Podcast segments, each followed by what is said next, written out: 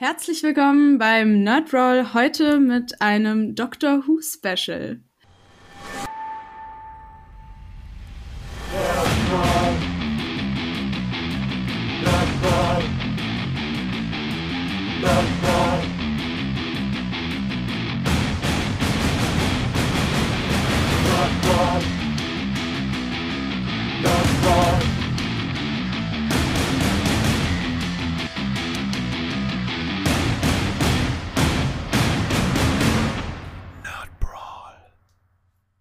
Willkommen beim Nerdbrawl. Ähm, wir haben uns heute dazu entschieden, ähm, ein Doctor Who Special zu machen. Und ich habe drei wunderbare Kandidatinnen hier bei mir. Und äh, ich würde direkt einfach mal mit unserem Neuzug äh, Neuzugang anfangen, der lieben Caro. Hallo, was geht? Dann haben wir äh, noch einmal den lieben Daniel. Es ist immer noch Louis, aber guten Tag. Oh, sorry. Entschuldigung, Name. Didn't know that. Louis. Und äh, einmal den Christian. Hallo, guten Tag. Fühlt ihr euch gut vorbereitet? Seid ihr bereit? Habt ihr Bock? Ich, ich hoffe es. Ich hoffe es. Ich habe lange nicht mehr mich beschäftigt mit dem Thema Doctor Who, aber ähm, ich hoffe es. Ja, ich habe auch jetzt dadurch angefangen, wieder zu gucken. Ja, das hört sich doch mal gut an. Seid ihr aufgeregt? Ja. ich, ich, bin hauptsächlich geschafft durch die Impfung.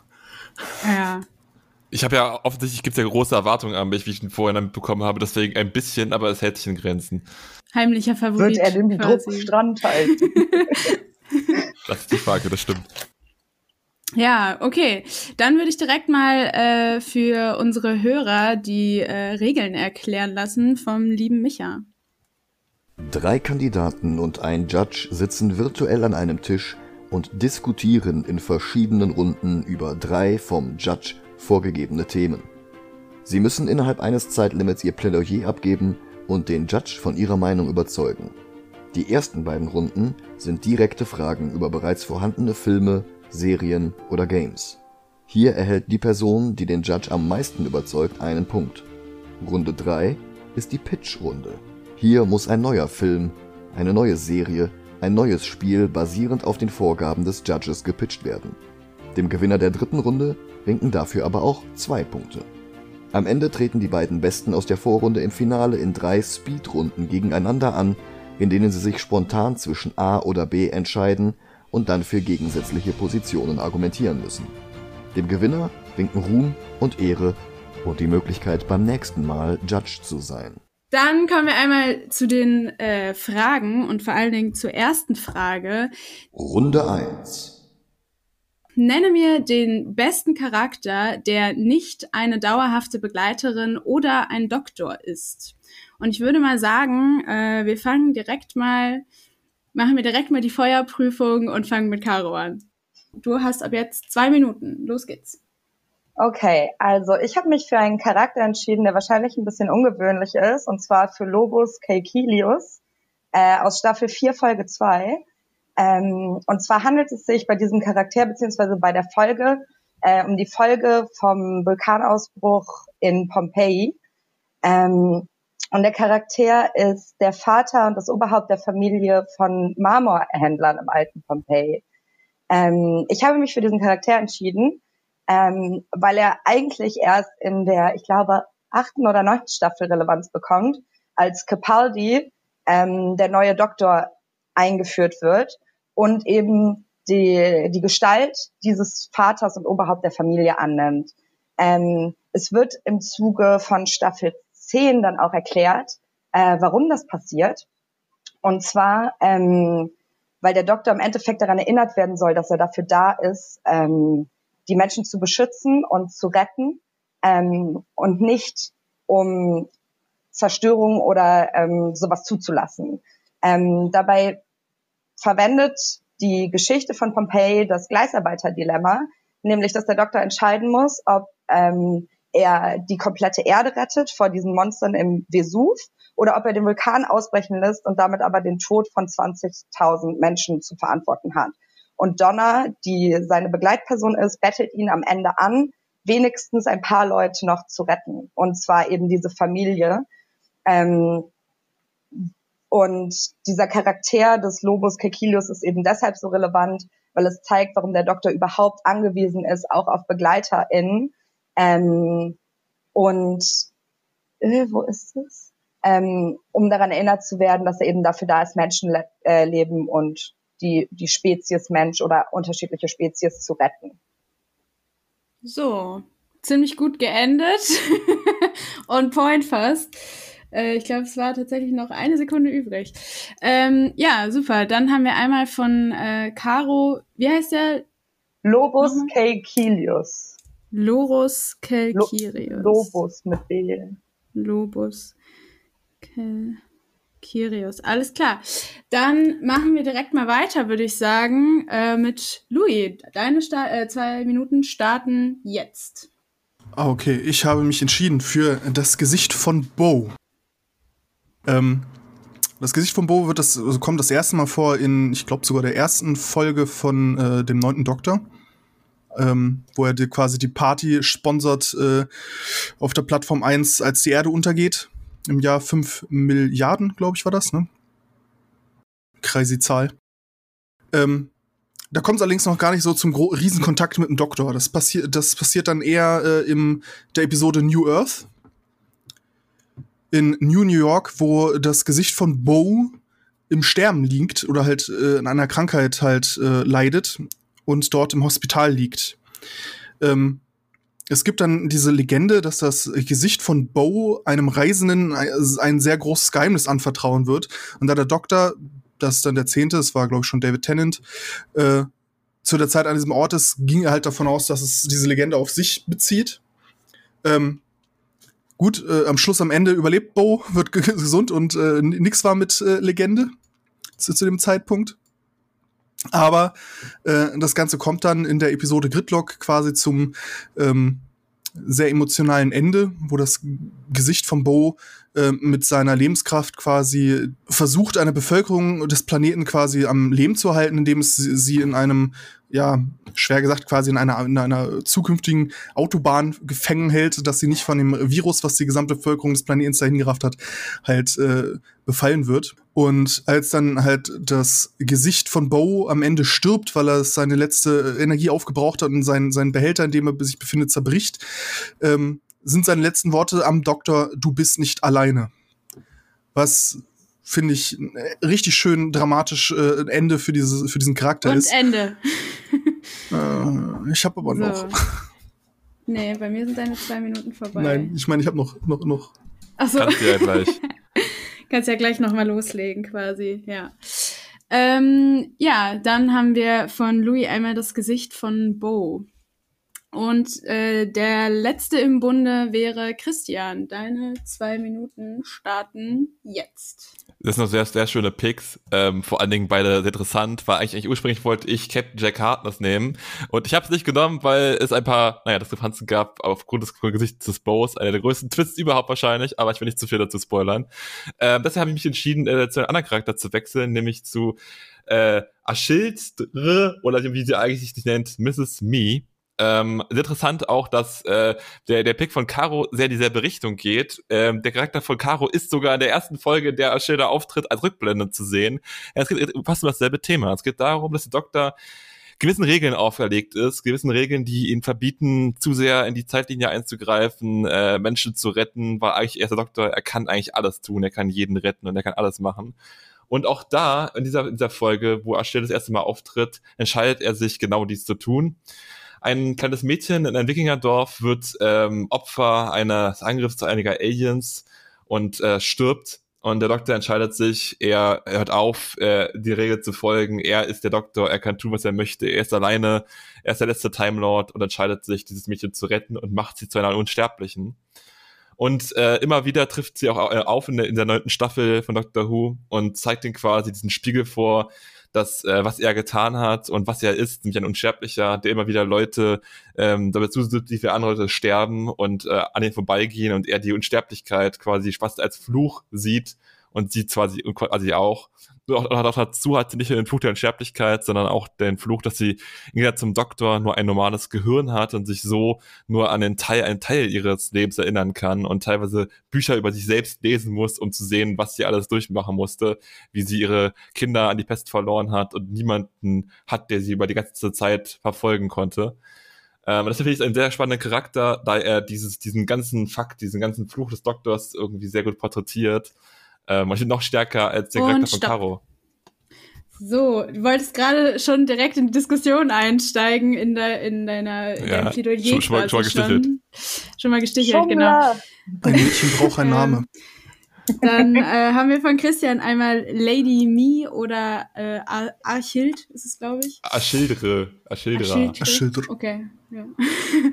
ja, drei ähm, sehr schöne Picks. Ich habe äh, schon vorher ein bisschen, als ich mit Caro äh, über diesen Podcast und äh, über diese Folge geredet habe, äh, schon ein wenig über diese Frage auch geredet, ähm, weil sie ja doch irgendwie vielleicht nicht so obvious ist und weil sie vielleicht nicht so ähm, dieses, man hätte halt auch einfach fragen können, wer ist die beste Begleiterin des Doktors.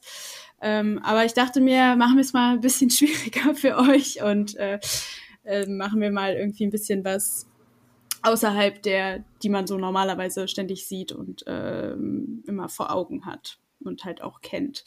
Ja, ähm, deswegen würde ich jetzt auch direkt mal sagen, ihr habt, glaube ich, richtig Bock darüber zu diskutieren. Dann äh, starten die zehn Minuten für die Diskussionsrunde jetzt. Also ja, ich was, wollte- ich, was ich noch zu meinem Charakter sagen wollte, äh, was quasi dann äh, meiner Meinung nach den Charakter halt ex extremst gut macht und halt äh, den anderen Picks natürlich überlegen, ist, ähm, dass es dann, dass halt am Ende, Ende auch ähm, Hints gedroppt werden. In, äh, ich glaube zum Beispiel der Episode Last of the Time Lords, dass das Gesicht von Bo eigentlich äh, der alte Begleiter äh, Captain Jack Harper ist Harkness. Harkness. äh, Harkness, Harkness ist. Ähm, und das finde ich macht diesen Charakter halt so klasse, weil er ist äh, quasi das der erste ähm, nicht, also sagen wir freundliche Wesen oder der erste äh, große Person, die in dem in den in der Neuauflage vom Doktor halt im, beim neunten Doktor äh, auftaucht und sie ist halt sehr schön mystisch verwoben mit dem mit diesem ganzen äh, ja mit dem Universum. Aber du hast auch so schon direkt angesprochen, warum dein Pick eigentlich gar nicht funktioniert, weil Dr. Jack, ha äh, Dr. Captain Jack Harkness ist ein dauerhafter Begleiter des Doktors. Und die Frage war, wähle jemanden, der kein dauerhafter Begleiter des Doktors ist Hm, und na, kein ist er Doktor. Ja, er ist offiziell, ich wollte ihn auch nehmen und er ist offiziell gelistet als dauerhafter Begleiter Wirklich? des Doktors. Weil ja, eigentlich ist er nur immer mal wieder mal dabei, aber ist er kein, wirklich kein Auf dauerhafter. Dr. okay. Who Wiki steht er gelistet als dauerhafter Begleiter. Gut, die, gut, die Frage wäre dann erstmal, ist das wirklich so? Und die andere Frage wäre, ob man jetzt dieselben Charaktere sehen kann. Genau.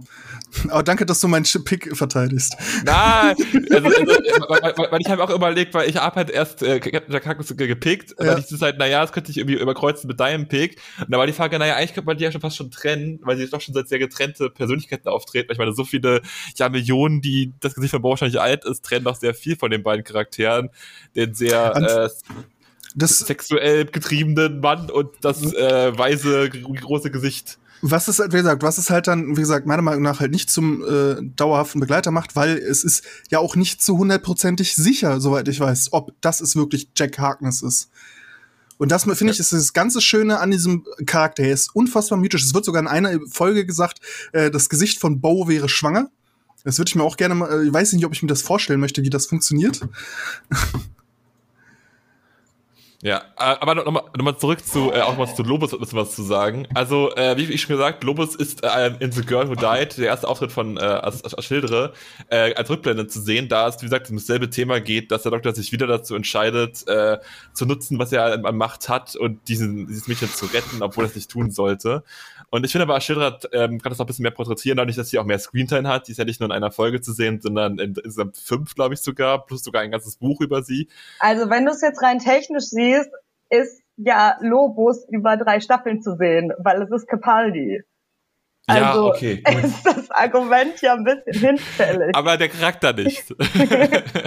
Aber der Charakter an sich ist ja gar nicht relevant von Lobos. Lobos ist eigentlich mehr ein Sinnbild dafür, was der Doktor verkörpert oder verkörpern möchte.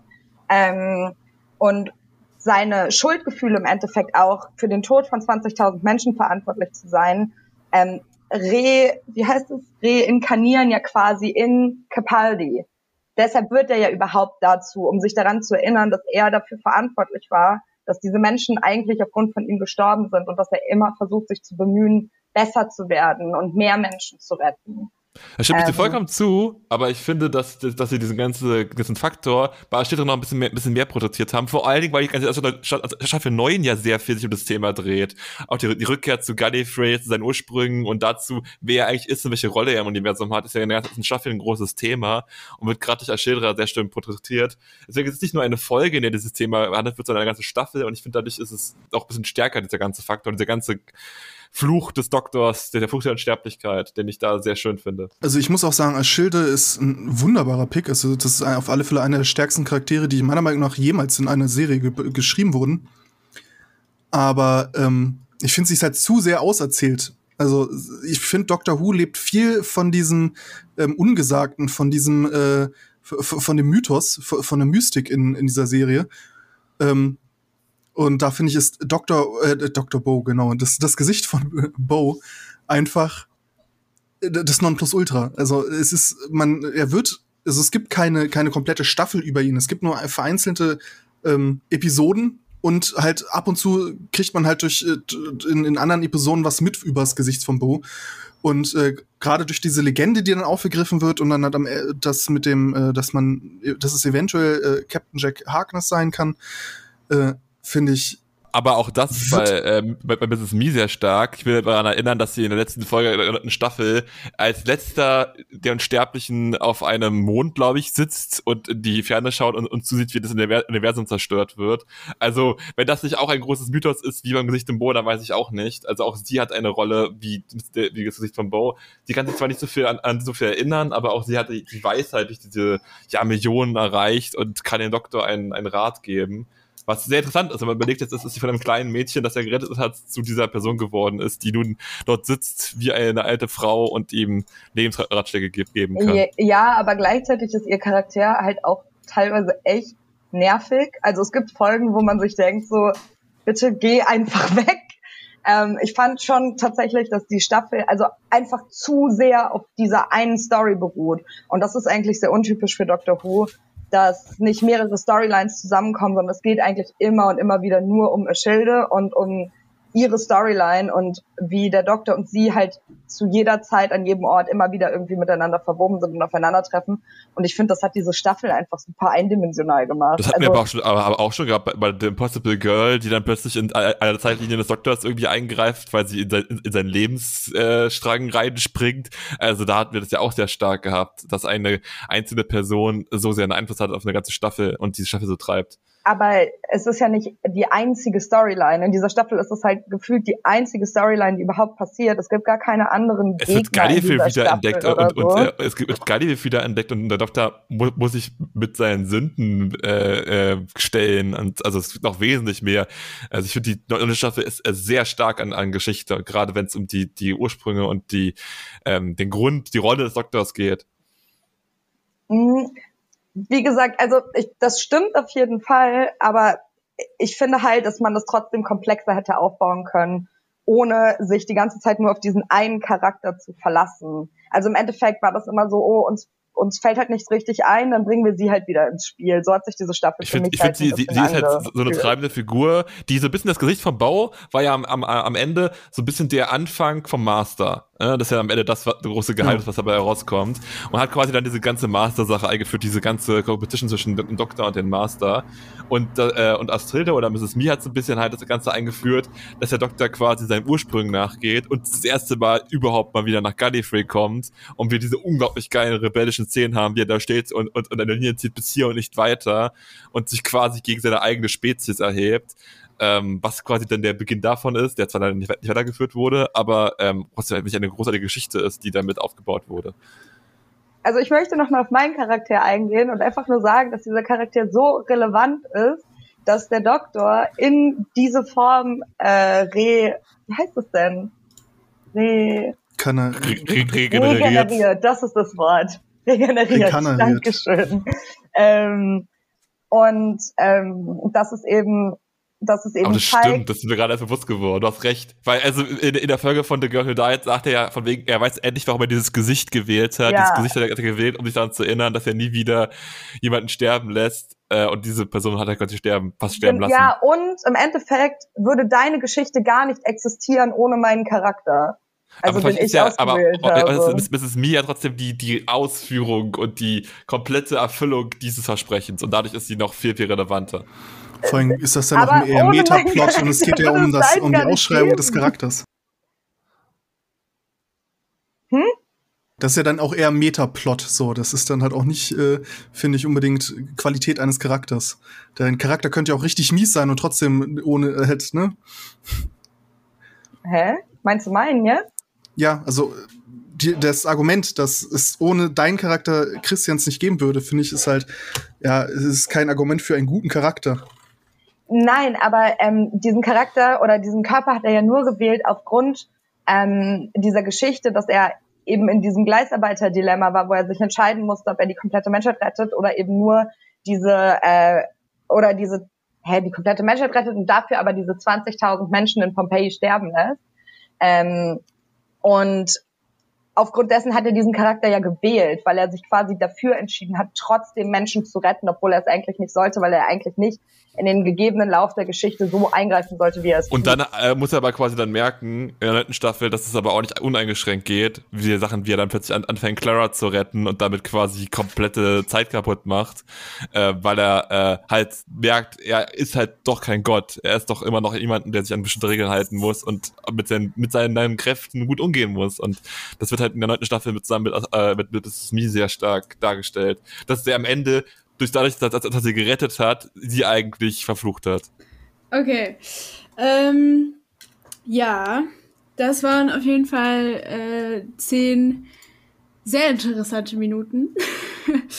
äh, ich habe auf jeden Fall viel, ähm, so wurde viel über äh, Lady Me äh, oder Archilde quasi ähm, diskutiert und ob sie ähm, ob sie vielleicht überhaupt als Charakter existieren würde ohne Lubus, den Charakter von, von Caro. Ähm, ich finde, dass ein bisschen wenig ähm, über Louis Pick ähm, geredet wurde, über das Gesicht von Bo. Da hättet ihr vielleicht noch ein bisschen mehr irgendwie ähm, den, das vielleicht auch verteidigen können. Aber ich äh, würde euch gerne nochmal bitten, irgendwie jeder einzeln nochmal so in ein bis zwei Sätzen zu sagen, warum euer Charakter der beste ist. Und äh, ich würde sagen, wir fangen einmal wieder der gleichen Reihenfolge an. Einmal mit Caro, bitte. Ähm, also Lovis Kekilius ist deshalb der beste Charakter, weil er eben aufzeigt, dass die wichtigste Mission des Doktors eigentlich ist, alle Spezies zu schützen und zu beschützen und aber gleichzeitig auch die Relevanz der BegleiterInnen aufzeigt, nämlich Donna, die ihn ja darum bittet und er hört auf sie, er hätte diesen Lobus sonst gar nicht gerettet. Und ähm, der Fakt, dass er in dieses, in diesen Charakter ähm, ähm, re, oh, ich habe schon wieder vergessen, regeneriert. Rekananiert. Äh, genau. ähm, zeigt eben zum einen sein großes Herz, aber auch seine starken Schuldgefühle. Alles klar. Großes Herz, starke, äh, starke Schuldgefühle. ähm, so, dann einmal Louis mit dem Gesicht von Bo. Ja, also mein größter Pluspunkt, oder den ich finde, an diesem, an dem Charakter sehe, ist halt die Mystik, die dahinter steht, diese Abgedrehtheit, die einfach für Doctor Who steht und dieses nicht ganz auserzählen, wodurch man halt einfach noch mehr sich in diesen Charakter reindenkt. Und dieser, das Gesicht von Bo ist ja auch grundgut, einfach immer geladen und äh, gerade mit dieser, mit diesen Vermutungen, dass es halt sich um Jack Harkness drehen kann, der ähm, ja, von Rose Tyler wiederbelebt wurde und dadurch ja auch quasi unsterblich geworden ist, also sehr lange lebt. Ähm, und halt, dass er dann den, das Auftauchen vom äh, Master, halt dem, einem dem Gegenspieler quasi vom Doctor Who anteasert, ähm, finde ich, ist das eigentlich der coolste Begleiter, der nicht ständig dabei ist, also der kurzfristige Begleiter. Hm. Alles klar. Und dann als letztes nochmal Christian. Ähm, ich finde, dass äh, Mrs. Me einmal den Faktor hat, also sie ist quasi das, äh, das eingehaltene Versprechen, was er sich gegeben hat, aber auch wie, wie das Gesicht von Bo quasi der Initiator für etwas Großes.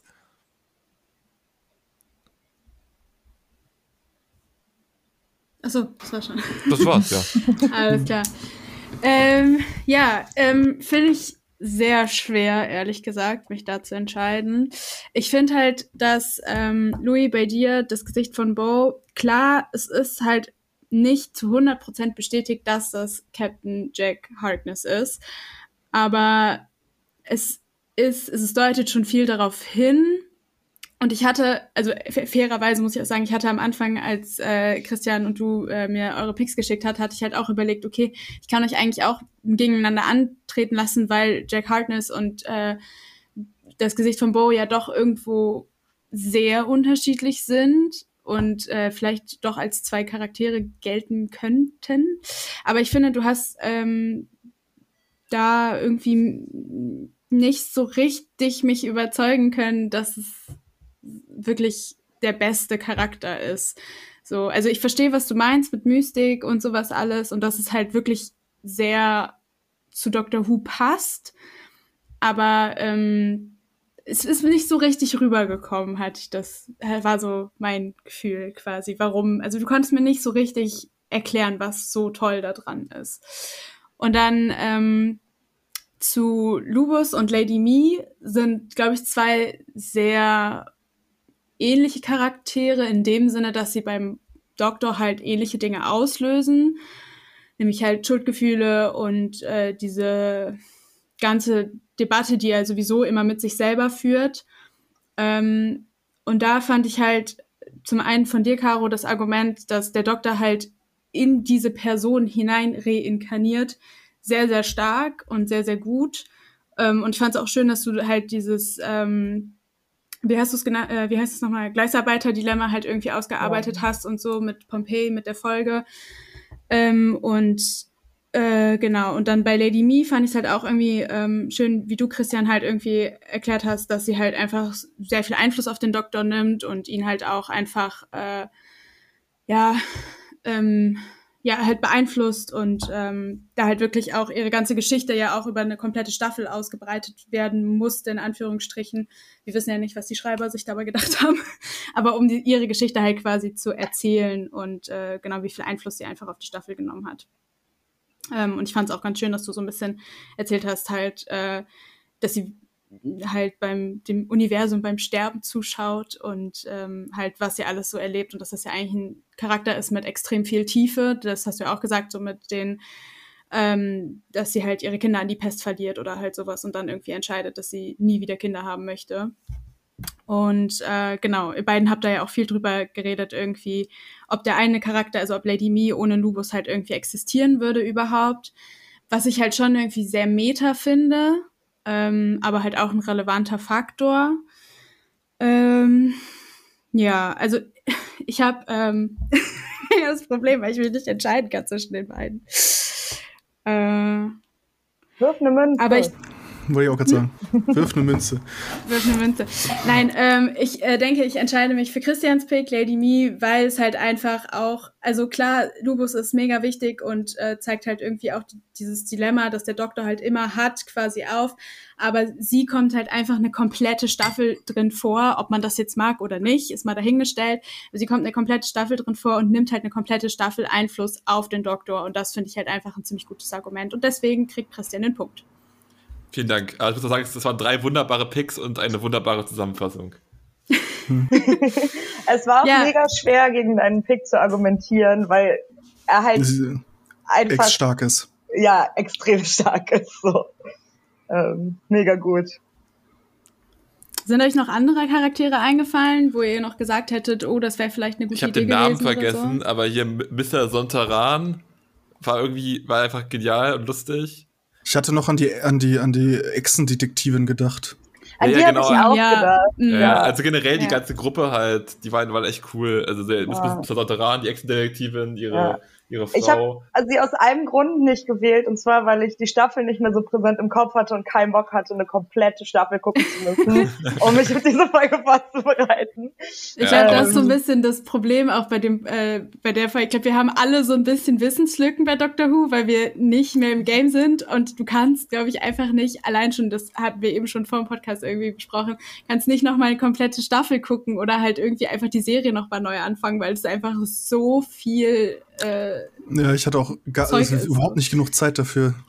Können Ja. wir an dieser Stelle vielleicht auch mal an Netflix und Amazon appellieren, dass wir bitte diese Serien Genau. zurückhaben wollen, weil das Ja, war echt bitte. Ich bin auch abgefuckt in dafür- der Vorbereitung. Wir sollten unsere große Reichweite, unseren großen Einfluss nutzen und dafür appellieren, bitte äh, bringt sie zurück Ja. äh, irgendwo Ja, hin. Also an liebe, alle 17 liebe Zuhörer, Hörer, bitte. Ja, genau. liebe Zuhörer, bitte schreibt Beschwerde-E-Mails an Netflix, an Amazon Prime und auch an Disney Plus. Die können bestimmt auch was mit BBC aus. aus oh, warte, gibt's nicht sogar BBC bei denen? Bei Disney Disney Plus ich oder weiß es sowas? nicht. Also BBC Keine war, war, Schreibt ist an alle Beschwerdemails. Ja, das war eigentlich cool, aber BBC war früher mal richtig krass. Die haben einfach alle, jeden Dr. Who gegeben, selbst bei Sato lief das teilweise kostenlos. Ja. Und jetzt sind sie da richtig streng geworden. Mit. Noch bei Join, oder? Ja, überall lief das. Und zwar überall verfügbar. Also ich Nee, momentan jetzt noch- läuft's bei ZDF Neo. Ganz spät Ah. abends irgendwie. Ja, also, toll. Ja, ich habe ein paar Folgen um geguckt so. letztens. Ja. Ja. ja, Ja, und super, generell das- bessere Staffeln machen wieder. Das ist auch noch ein Appell. Ja, das war ja schon mal eine richtig gute erste Runde, würde ich sagen. Dann äh, kann es ja direkt weitergehen mit Runde zwei. Runde 2. So, und in der Runde zwei habe ich mir die Frage überlegt, wer denn der gefährlichste Gegner des Doktors sein könnte oder ist. Und äh, da fangen wir dann einmal mit Louis an. Deine zwei Minuten starten jetzt. Ja, es gibt zwei Urängste quasi äh, der Menschheit, die, es, die, die jeder wahrscheinlich nachvollziehen kann.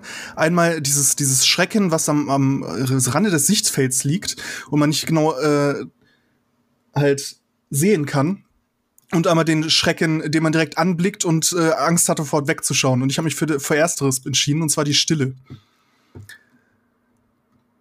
Die Stille ist ein, ja, ist ein, ein eigentlich eine Rasse an, ich weiß gar nicht genau, ob es Aliens sind. Es sind auf alle Fälle Wesen, die ähm, die merkwürdige Eigenschaft haben, dass wenn man sie anguckt, sie sie zwar sieht, aber sobald man wegguckt, hat man alles vergessen, was mit dieser mit der Stille zu tun hat. Und ähm, mit dieser Fähigkeit haben sie halt schon, also verbringen sie schon mehrere Millionen Jahre auf der Erde und äh, ja, versuchen oder leiten die Geschicke der Menschheit. Ähm, bis halt dann irgendwann der Doktor kommt und halt sagt, jetzt ist genug.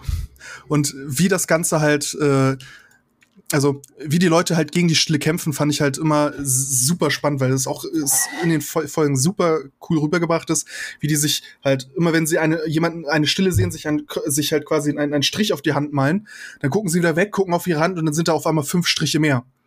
Weil, weil sie es halt nicht wissen, weil sie nicht wissen, sobald sie weggucken, dass sie einen dieser, dieser Wesen gesehen haben. Und ähm, das finde ich, ich, also ich, klar, die Daleks mögen wahrscheinlich im, im Weltauslöschen und sowas noch, noch deutlich brutaler sein oder halt äh, gefährlicher, wenn man es so nennen möchte. Aber ähm, den, das Austricksen der Stille fand ich war einfach deutlich schwieriger als das Bekämpfen der Daleks, was ja irgendwie immer mit, mit Gewalt dann am Ende zu tun gehabt hatte. Ähm, Stopp. wenn ich. Ja, ja, gut. Ähm, so. Ja, dann haben wir einmal von Louis die Stille. Die sehen auch ziemlich creepy aus, ehrlich gesagt. Wunderbarer bisschen Schiss Als, ja, tatsächlich. Bei, äh, bei der Frage, das beste Alien wäre es auf jeden Fall auch für mich die Stille gewesen. ich finde die total Ja. genial. Ja, also ich, ich Okay. bin halt, ich habe halt geschwankt zwischen, äh, obwohl wir sind noch nicht durch, vielleicht hat es ja jemand. Ja, vielleicht äh, noch, noch keine äh, äh, Ideen geben an andere Leute. so, und dann machen wir weiter mit äh, Christian. Drei, zwei, eins und los. Ich habe einen sehr philosophischen Ansatz, gewählt, denn mein Pick ist äh, kein Wesen, kein Alien, keine Person, sondern es ist die Zeit selbst. Äh, wir hatten das Thema gerade eben schon gehabt mit Miss Schilder und äh, mit äh, äh, Lupo. Nämlich der größte Feind des Doktors ist doch die Zeit. Die Zeit, die, der Fluch der Unsterblichkeit, dass er mit ansehen muss, wie Companions von ihm teilweise sterben sogar oder ihn einfach nur verlassen und er sie hinter sich lassen muss. Seine eigene Familie muss er hinter sich lassen. Er äh, hat immer wieder neue Leute und immer wieder wird quasi ein neues Leben gesetzt, weil er die Vergangenheit zurücklässt und davor wegrennt, wie er immer wieder sagt. Äh, deswegen ist, ist für mich der größte Feind die Zeit. Die Zeit, dass er unsterblich ist, dass er nicht weiß, wo er eigentlich hingehört, ähm, er immer nur am, am, am Rennen ist vor der Zeit und äh, nach einem Weg sucht, was wofür er eigentlich da ist. Ist er dafür da, die Menschen zu retten? Ist er dafür da, einfach nur Abenteuer zu erleben und Leuten eine Chance zu geben, das Universum zu betrachten? Ähm, hat er eine Bedeutung im Universum, dass er äh, weltweit überall auftreten muss, um äh, ja Wesen zu retten, Universen zu retten, ganze Platz und Planeten zu retten. Und ähm, deswegen ist es viel wichtiger, als, als ob es der Master ist, der einfach nur ein verrückt gewordener Gegenspieler ist, fast schon ein halb Freund, halb Feind. Oder ist es äh, sind solche Alienrassen, die, die er zwar hasst und die alles vernichten, aber äh, doch am Ende äh, einfach nur eine weitere Challenge sind, die er, die er sich stellen muss und die er besiegt. Aber was er nie besiegen würde, ist die Zeit und die verlorene Zeit mit, mit seinen Freunden und Begleitern und Familien. Das war's. Das ist die Zeit. Sehr philosophisch. Du hättest auch noch Zeit.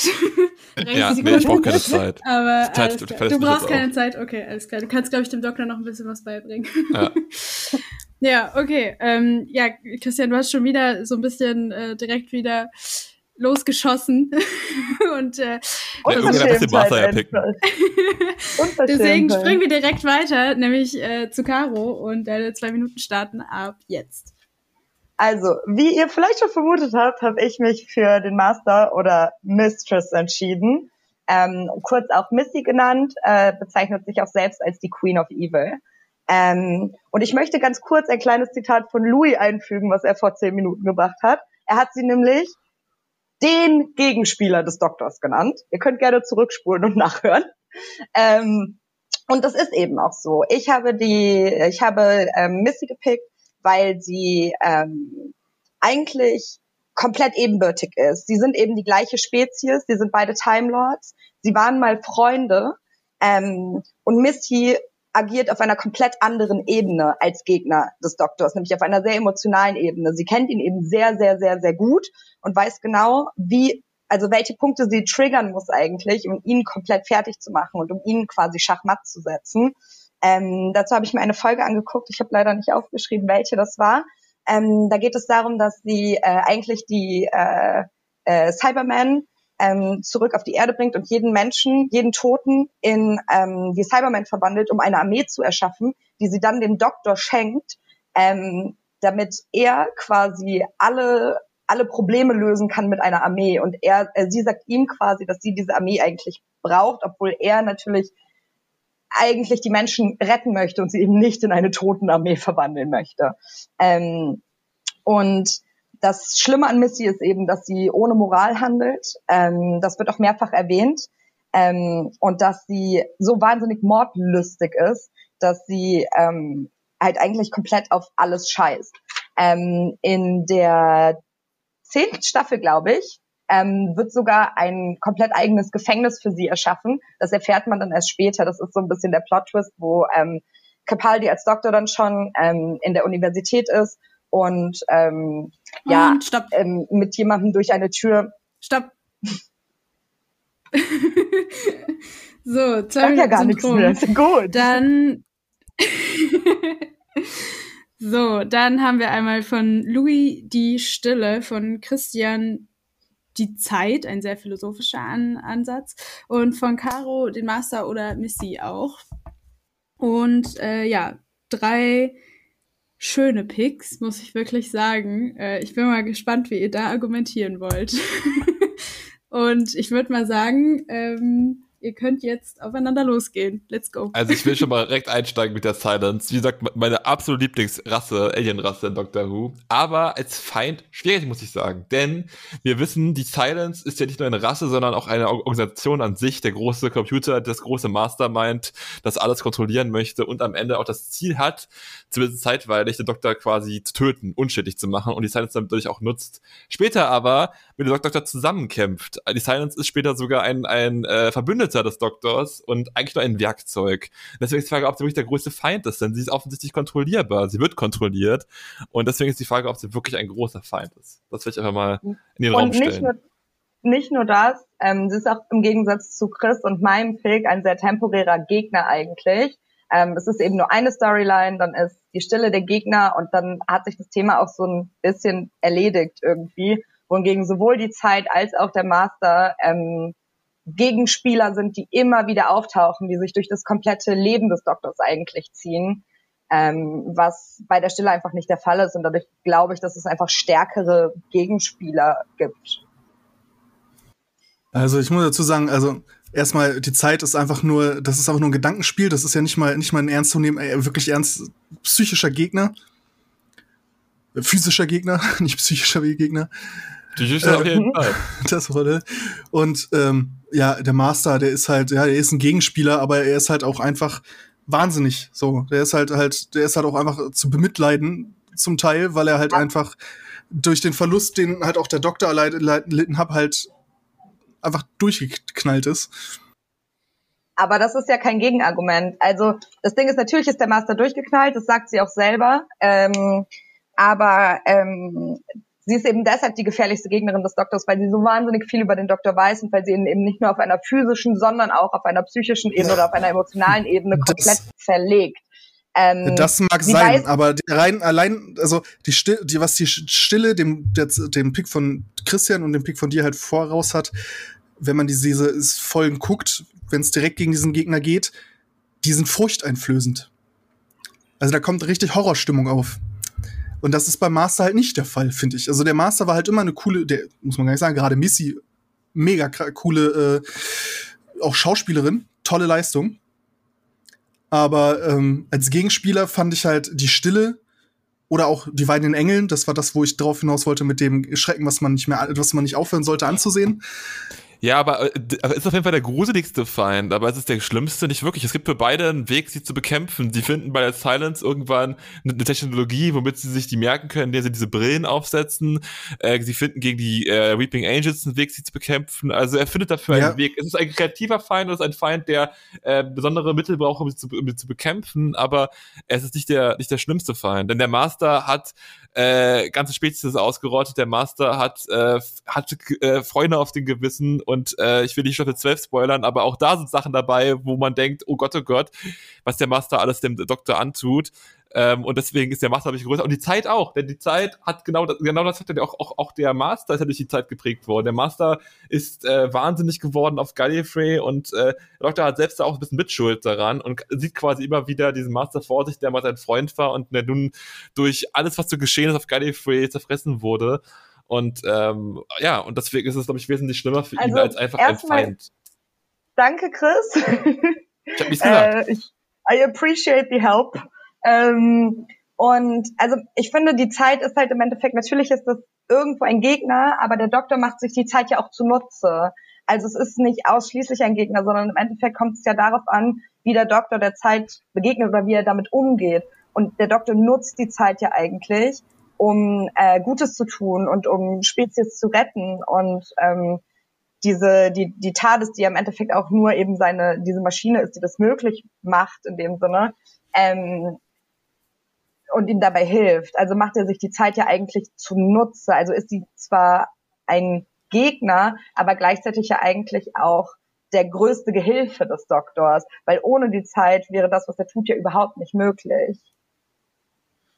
Aber man sieht ja immer wieder, dass es doch tief in ihnen schlummert, immer noch diese, dieser Schmerz, den er hat durch all die Verluste, die er oft gar nicht mehr erwähnt. Ich meine, die meisten Begleiter kennen nicht mehr ansatzweise, was, äh, äh, was wir kennen teilweise an Sachen, die er gesehen hat und, ge und gehabt hat. Man sieht zum Beispiel, glaube ich, Staffel 11 sieht man einen, äh, sieht man zwei Bilderrahmen auf seinem Tisch stehen, einmal von River und einmal von seiner Enkelin. Und lange vergangene äh, Begleiter, lange vergangene Freunde, Familie sogar in dem Fall, sogar seine Frau, wie man es so sieht, äh, die er hinter sich gelassen hat und nicht mehr erwähnt und das zeigt ja doch, äh, wie sehr er die Zeit verdrängt und äh, wie sehr sie ihn formt und äh, quält, die Jahrtausende, die er erlebt hat würde halt auch sagen, dass der Master eigentlich auch so ein bisschen der Inbegriff dieses Schmerzes ist. Also der Master ist das Einzige, was übrig ist von diesem Planeten Gallifrey, ähm, zumindest bis zu Staffel 10 oder wann das passiert, dass er Gallifrey wiederfindet.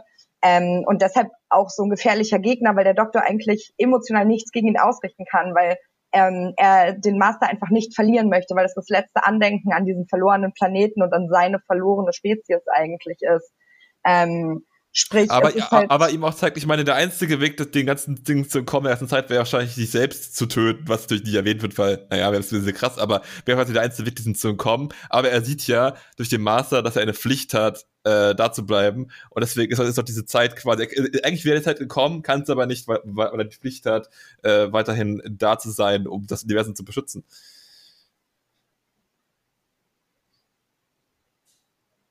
hm.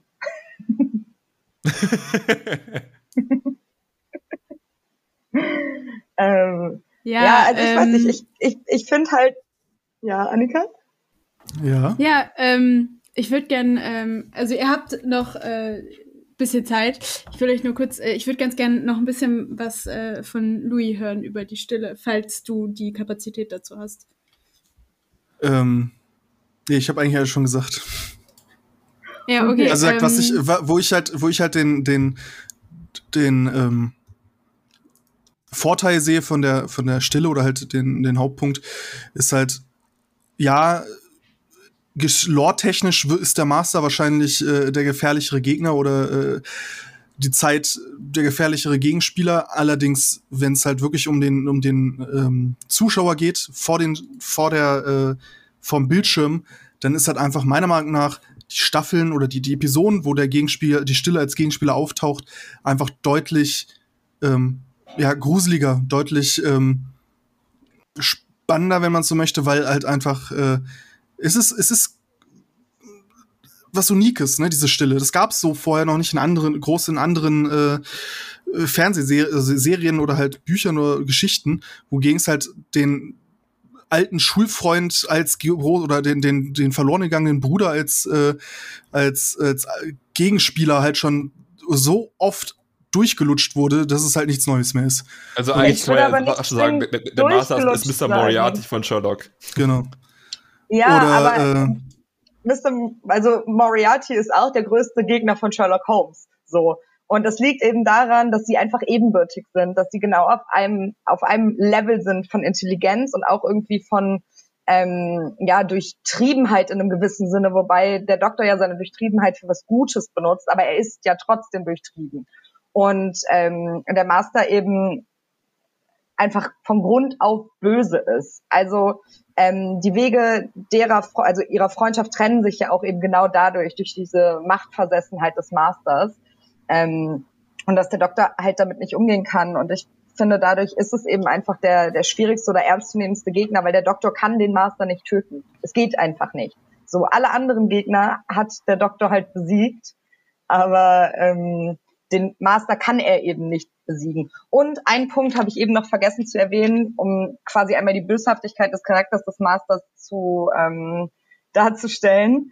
Ähm, und zwar, als der Master ähm, reist quasi in der Zeit zurück und ähm, ersticht seine vorherige, nee, reist doch in der Zeit zurück und ersticht als Mistress oder als Missy äh, seine vorherige Form, um ähm, sicher zu gehen, dass sie als Missy an der Seite des Doktors stehen kann und bringt sich quasi selber um, ähm, weil sie in der neuen äh, Re, oh, ich habe das, wieso vergesse ich dieses Wort immer?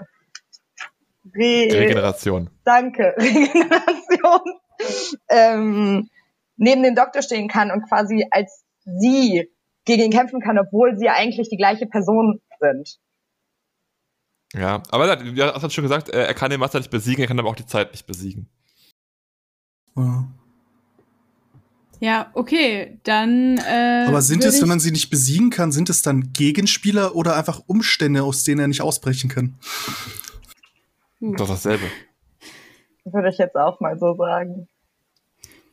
Okay, dann will ich äh, hiermit einmal die Diskussion beenden. Ähm, und äh, ja, ich fand es auf jeden Fall ähm, eine sehr schöne Diskussion, ähm, weil es halt auch irgendwie ein bisschen ins Philosophische gegangen ist und ähm, ja, fand ich einfach sehr interessant.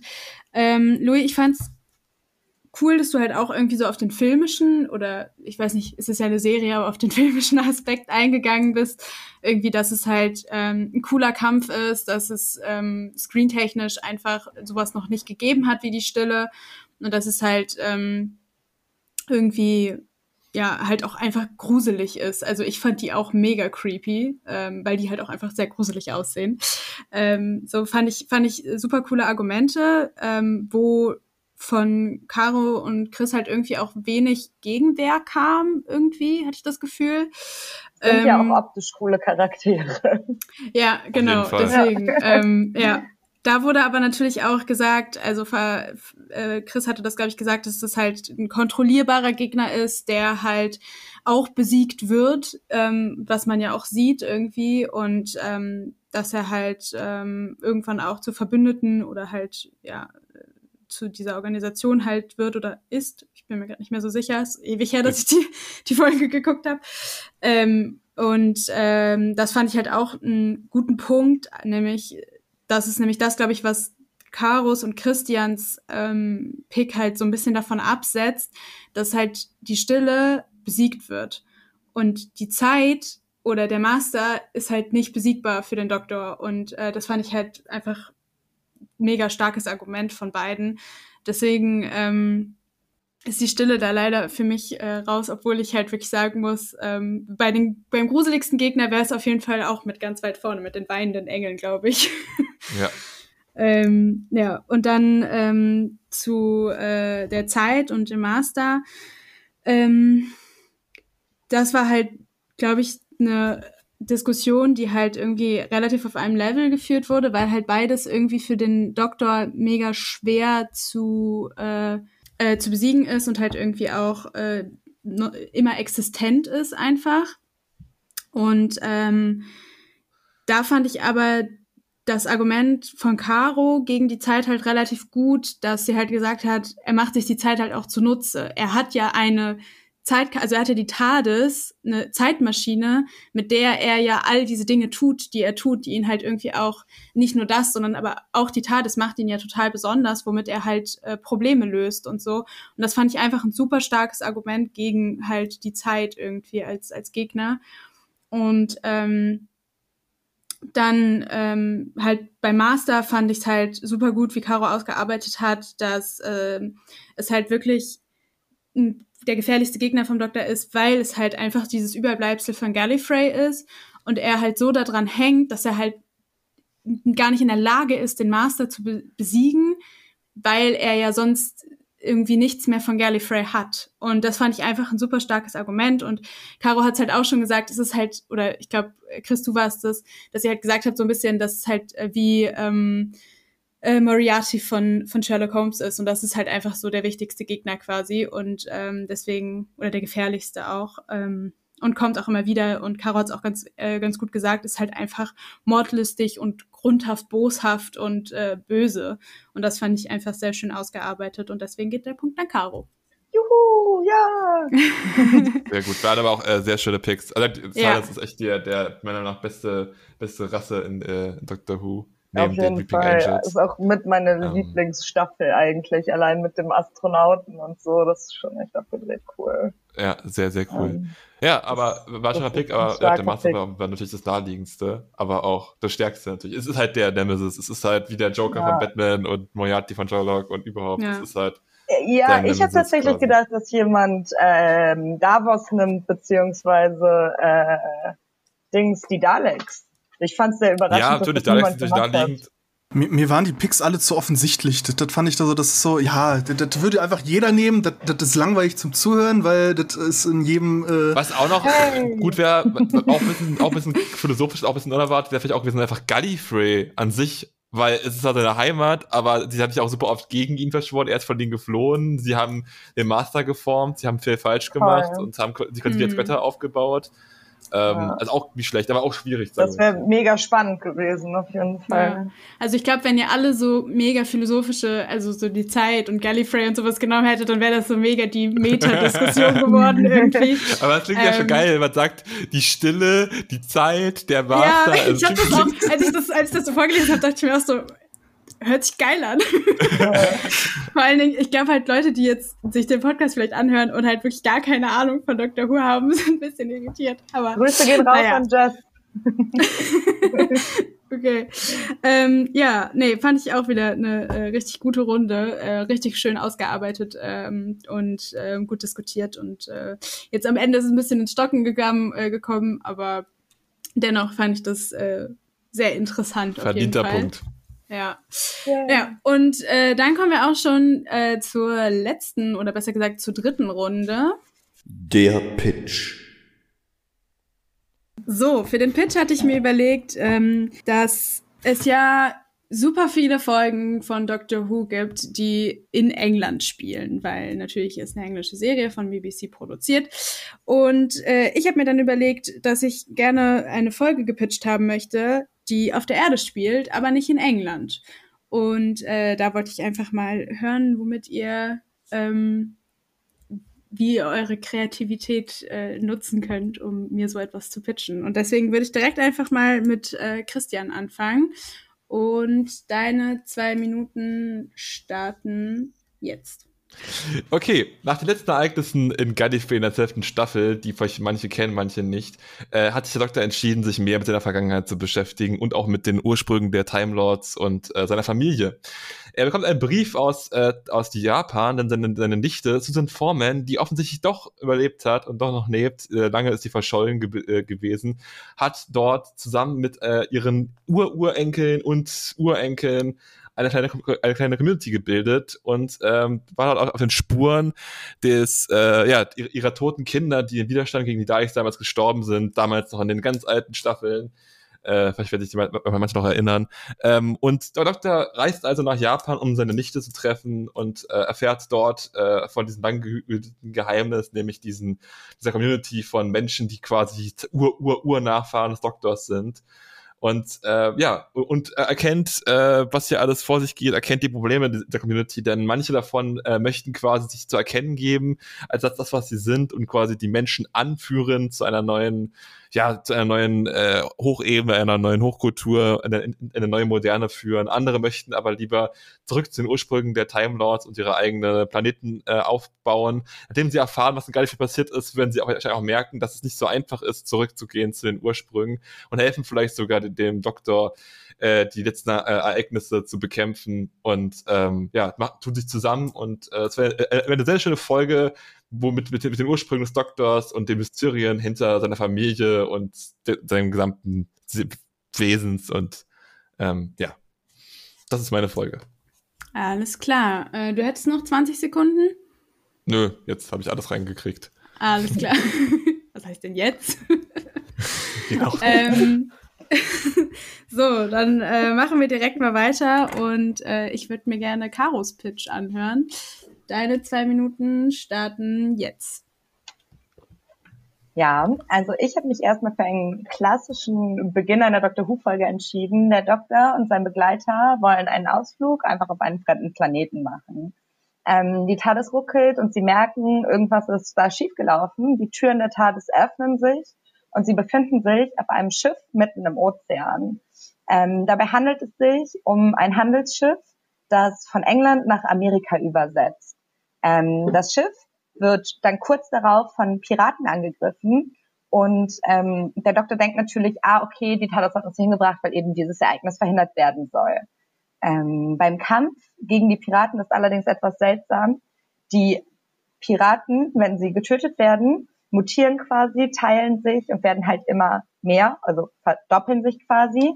Ähm, der Doktor bemerkt eben daraufhin, dass es sich nicht um menschliche Piraten handelt, sondern um eine uralte außerirdische Spezies, ähm, die parasitär quasi Menschen befällt und dann deren DNA kopiert und sich dadurch vermehrt.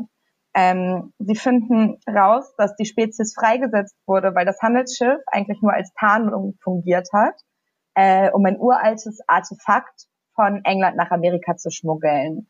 Ähm, nach dem aussichtslosen Kampf gegen die Alien-Spezies und dem Tod der kompletten Crew dieses Handelsschiffs bleibt dem Doktor nichts anderes übrig, als ein Wurm, eine Wurmlochdimension im Meer zu erschaffen und die Alien-Spezies für immer in einer Art Zeitschleife zu fangen. Ähm, der Doktor und sein Begleiter fliegen weg mit der TARDIS. Die Kamera zoomt raus und man sieht, dass die versiegelte Stelle mit dem Wurmloch der Ort ist, den wir heute eben als Bermuda-Dreieck kennen.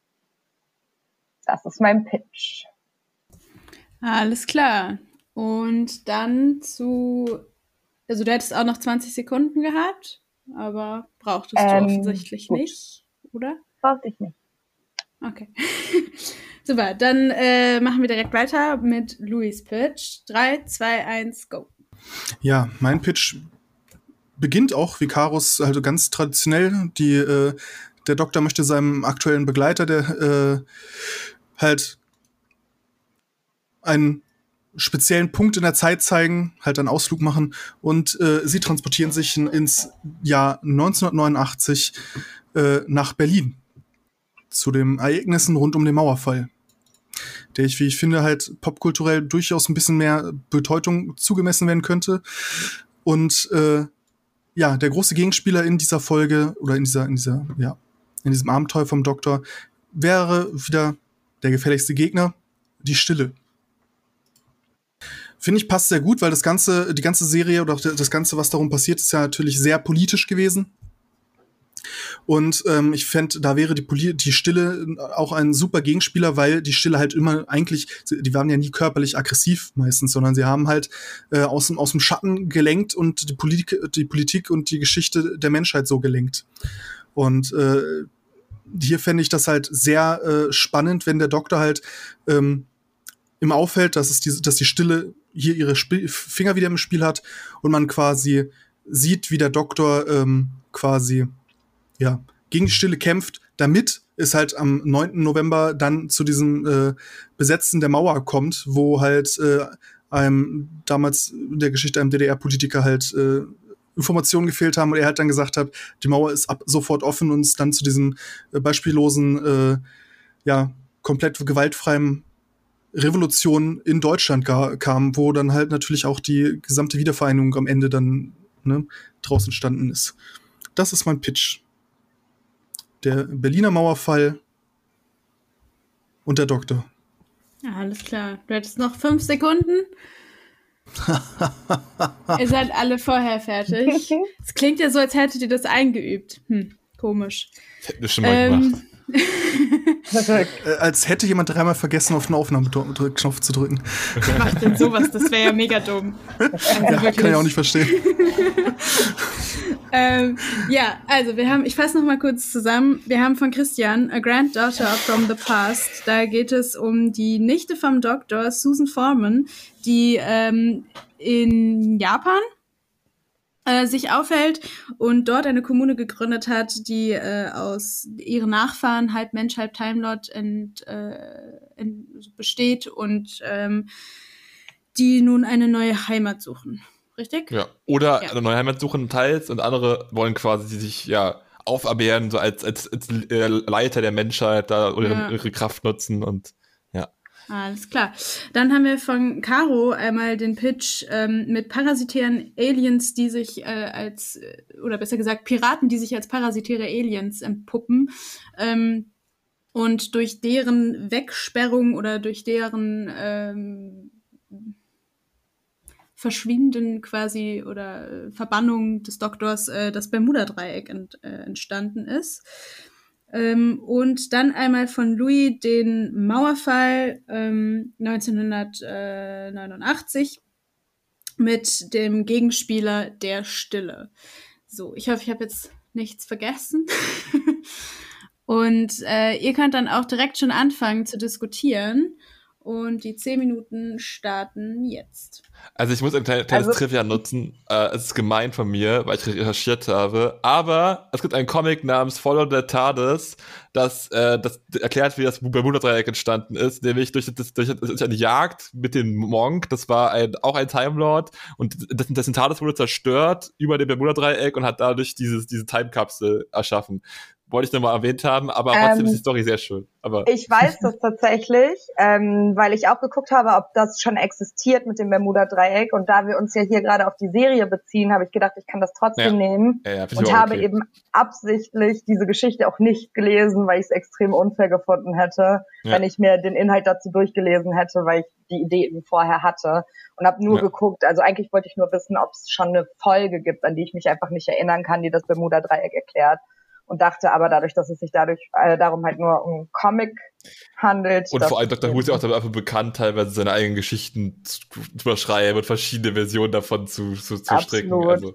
Und ich fand halt, also mir persönlich sind halt immer die liebsten Doctor Who-Folgen, die, die quasi echte Mysterien aus unserer Welt mit Doctor Who-Logik erklären. Also zum Beispiel die Folge mit äh, Agatha Christie, die ja wirklich zwei Wochen verschwunden war, die sie dann dadurch erklären, dass die TARDIS sie einfach äh, in dieser Agatha Christie-Folge aus Versehen zwei Wochen später zur gleichen Uhrzeit am gleichen Ort wieder rauslässt. Und Agatha Christie kann halt nicht erklären, wo sie zwei Wochen lang war. Ähm, und ich liebe eben diese Folgen, wo du dann am Ende so denkst, so, oh wow, das ist ja wirklich passiert und das nimmt halt eine Referenz zur realen Welt oder zu einem realen Mysterium irgendwie. Das fand ich halt ganz geil und den Gedanken wollte ich irgendwie nutzen für meine Idee. Ja. Jetzt müssen wir trotzdem noch mal Frage stellen, an Caro dieselbe Frage, wie genau die Silence jetzt eigentlich da mit einspielt in diesen ganzen Mauerfall-Geschichte. Weil die Silence, wie gesagt, ist ja ursprünglich, ist es ja auch eine Organisation, die ja eigentlich geschaffen wurde, um den Doktor zu bekämpfen oder, besser gesagt, einzuschränken. Ja, aber das muss man ja gar nicht so tief reingehen. Also das hat es bei anderen Folgen auch nicht getan, weil es gibt, man weiß, die, die Stille ist da, um halt die Politik oder und lenkt die Politik äh, der Menschen und es wurde auch zu dem Zeitpunkt, also auch vorher noch nie die Frage gestellt, warum lenken sie die, die, die, ja, sie wollen den Doktor davon abhalten, äh, die Frage zu beantworten, ja, aber ähm, es wird, wird ja nie die Frage gemacht, warum machen sie jetzt genau das und das, sondern es ist halt klar, dass, die, dass diese Stille seit so mehreren Milliarden Jahren auf der Erde ist und halt die Geschicke und Politik der Menschheit lenkt und halt dann Reingriff nimmt. Also zu Louis würde ich auch sagen, ich finde auf jeden Fall einfach die Idee cool, dass eine Dr. Who-Folge in Deutschland spielt. Ähm, so auf die Idee wäre ich ehrlich gesagt gar nicht gekommen. Ich weiß nicht wieso, es ist eigentlich so naheliegend. Ähm, und ich finde auch den Zeitpunkt total schön, den du rausgewählt hast. Ich finde eben, dass nicht so richtig deutlich wird, warum die Stille das tut. Also ich würde sie voll gerne wieder als Gegner sehen. Ich würde mir eure Ja, aber das ist ja genau das, was ich meine. Das, das, das, das gab es ja noch nie. Also das, das war ja auch in den alten Folgen nie der Fall. So, du wusstest nie, warum genau tun sie das. Es gab nur diese eine, also dass sie halt den Doktor davon abhalten wollen, die Frage zu beantworten. Aber so, das ist der, halt der einzige Existenzgrund und es wurde nie vorher auch noch nie äh, halt dann beantwortet oder oder geklärt, warum äh, machen sie jetzt genau das, was sie jetzt gerade genau machen, sondern äh, Aber ich frage mich halt, wie du rechtfertigen willst, dass die Stille, nachdem sie besiegt wurde, halt wieder auftaucht. Also da, dafür muss es ja eine Erklärung geben. Die sind ja nicht einfach. Ja, gut, ich meine, Zeit. Ich meine, ne, sie kann ja quasi in der Vergangenheit noch existieren, wo sie noch existiert hat. Also das genau. ist ja immer, eine Sache, ne? Also die Daleks tauchen ja auch immer wieder auf, obwohl sie vernichtet wurden. Also das finde ich, das muss ich sagen, da finde ich nicht, nicht so ein Problem mit. Ähm, aber äh, ich finde auch, dass die, dass die, ich finde die Daleks zwar cool, aber sie wirkt halt so ein bisschen so reingequetscht in die Geschichte. Ähm, meine, wir hatten auch schon Geschichten in, in Deutschland gehabt, meistens natürlich zur NS-Zeit, wo ja, mit Hitler in den, in den Schrank gesperrt wurde und sowas. Aber ähm, ich finde es auch sehr, sehr schön und ich, weil ich auch die immer auch Folgen schön finde mit äh, historischen Hintergründen. Auch jetzt hatten wir auch zuletzt gehabt, Staffel 10 mit, äh, ja, mit, den, mit der äh, Unabhängigkeit und sowas, also ganz viele Sachen. Ähm, aber ich finde auch, dass das, das Teil so ein bisschen fehl am Platz wird oder reingequetscht wirkt. Ähm, um mal auf deinen Pitch ein bisschen einzugehen, Chris. Ähm, ja. Ich verstehe noch nicht richtig, ähm, also was ist, was ist die Haupthandlung von deiner Geschichte? Ist die Haupthandlung quasi der Kampf zwischen diesen Time Men, also die, die quasi offen leben und die Menschheit beherrschen wollen und die, die ihre, also die irgendwie zurück nach Gallifrey oder zu ihrem eigenen also der, der, der, der Hauptgrund, wie, also ich glaube, der, der, der Initiator der ganzen Geschichte ist so ein bisschen dieser Konflikt zwischen diesen Time Men, die will ich genau wissen, wo sie eigentlich hingehören und was sie eigentlich machen wollen.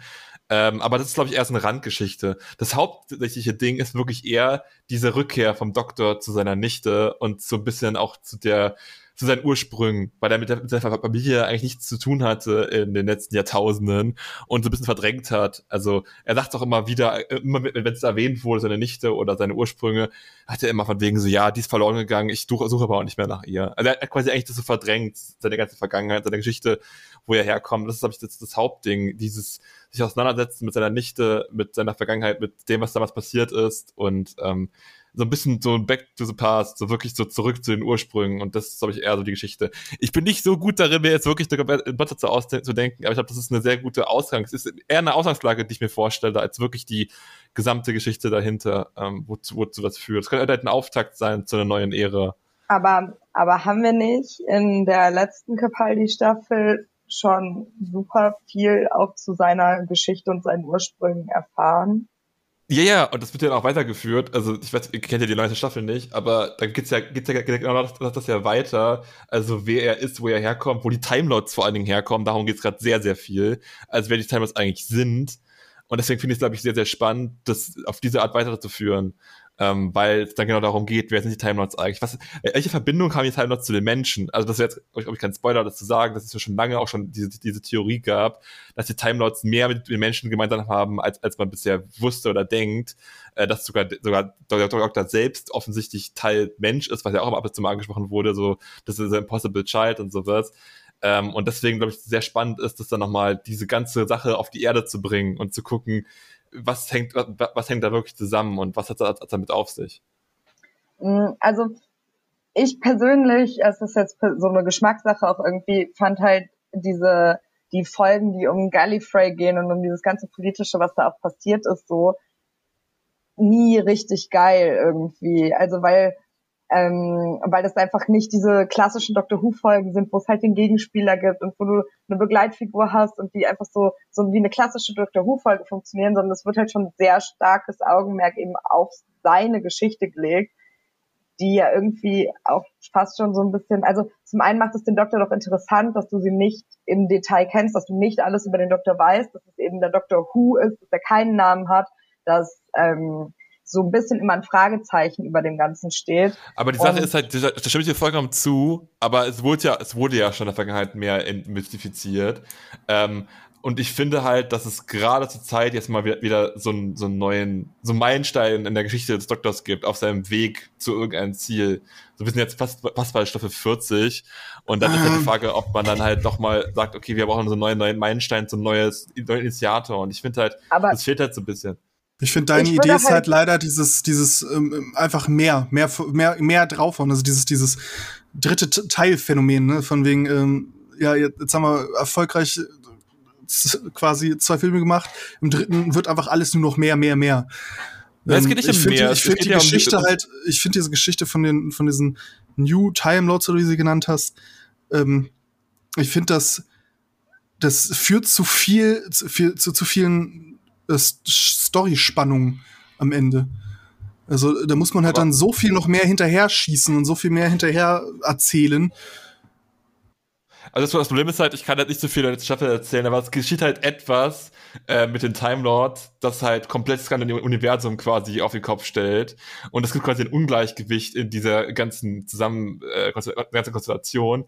Deswegen glaube ich halt, dass es ein sehr schöner Weg ist, diese ähm, diese, diese Ungleichgewicht wieder auszugleichen und dem Doktor quasi neue Verbündete vielleicht auch zu geben und eine neue Basis. Weil wir, wir hatten Torchwood, wir hatten all diese Sachen gehabt, äh, die quasi auch immer ein Support für den Doktor waren und auch immer so, so wo, wo er zurückgehen konnte.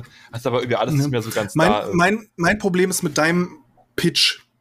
Ich glaube, jetzt habe ich es, glaube ich, was mich tatsächlich anspricht. Wir haben, sollten eine Folge pitchen. Du hast genug Stoff für eine komplette Staffel gepitcht.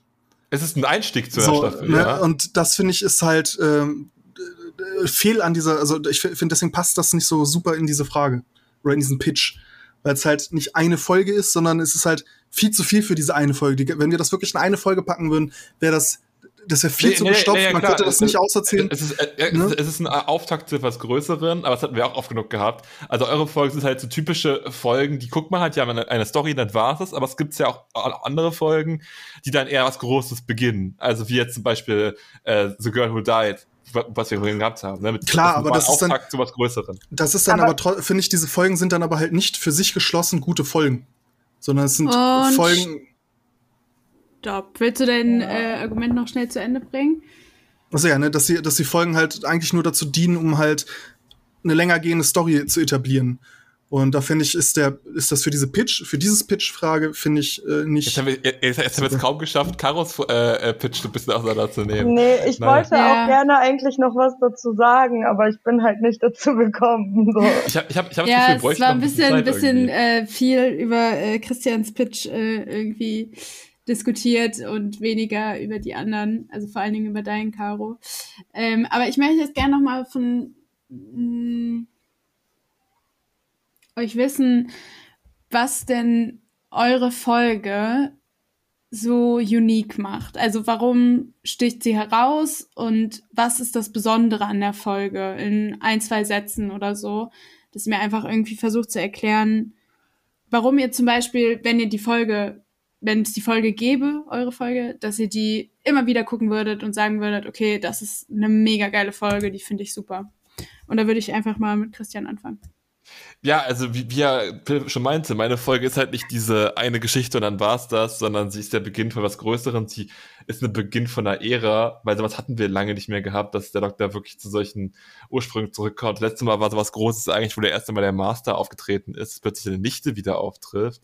Und deswegen äh, könnte ja was, was Besonderes sein. Und vor allem auch das japanische Setting ist, glaube ich, auch sehr spannend. Äh, ein modernes japanisches Setting ist äh, weil es ja generell so ein modernes Setting ist und alles bling bling und äh, eine ganz andere Kultur als die englische. Mhm. Und das ist, glaube ich, auch sehr, sehr spannend. Okay, und äh, Caro? Ähm, hallo, also erstens Piraten, mega cool. Ähm, das Ganze spielt halt auf einem Schiff, was ich ganz cool finde, weil davon gibt's glaube ich, nur eine Folge. Es gab mir eine Folge, die auf einem Schiff spielt. Also finde ich das Setting generell halt ein bisschen neuer. Ähm, und wie ich eben schon mal gesagt habe, ich liebe halt diese Folgen, die am Ende ähm, einen Realbezug, also einen Bezug zu unserer realen Welt irgendwie nehmen, wo man dann nochmal so ein Mindblow hat und sich so denkt, so, oh ja, und das bleibt halt richtig krass im Gedächtnis. Also mir sind diese Doctor Who-Folgen immer richtig krass im Gedächtnis geblieben, die halt genau so aufgebaut waren, ähm, dass die am Ende halt sowas erklären, ob es jetzt die Shakespeare-Folge war oder eben die mit Agatha Christie oder so. Ähm, und das persönlich finde ich halt an der Folge cool und ich finde also was ich an meiner Idee halt cool finde, ist, dass sie eben in sich geschlossen ist und nicht eine komplette Staffel ist. Alles klar. Und dann einmal Louis. Ja, also warum ich die Folge mal wieder gucken werde. Also erstmal mag ich die ähm, Folgen, wo es um, um geschichtliche Hintergründe geht, immer eigentlich am liebsten. Bin ja auch großer Fan von dem, ähm, vom jetzt aktuellen Doktor mit dem äh, ja, mit der, mit der Apartheid. Und ja, es ist das prägendste, prägendste geschichtliche, äh, ja, ähm, na, Worte. Der ja, prägendste Moment in der deutschen Geschichte, näheren deutschen Geschichte, den auch noch viele äh, in Deutschland ja selber miterlebt haben. Und ja, das finde ich ist halt der Punkt, warum ich es immer wieder gucken würde. Alles klar.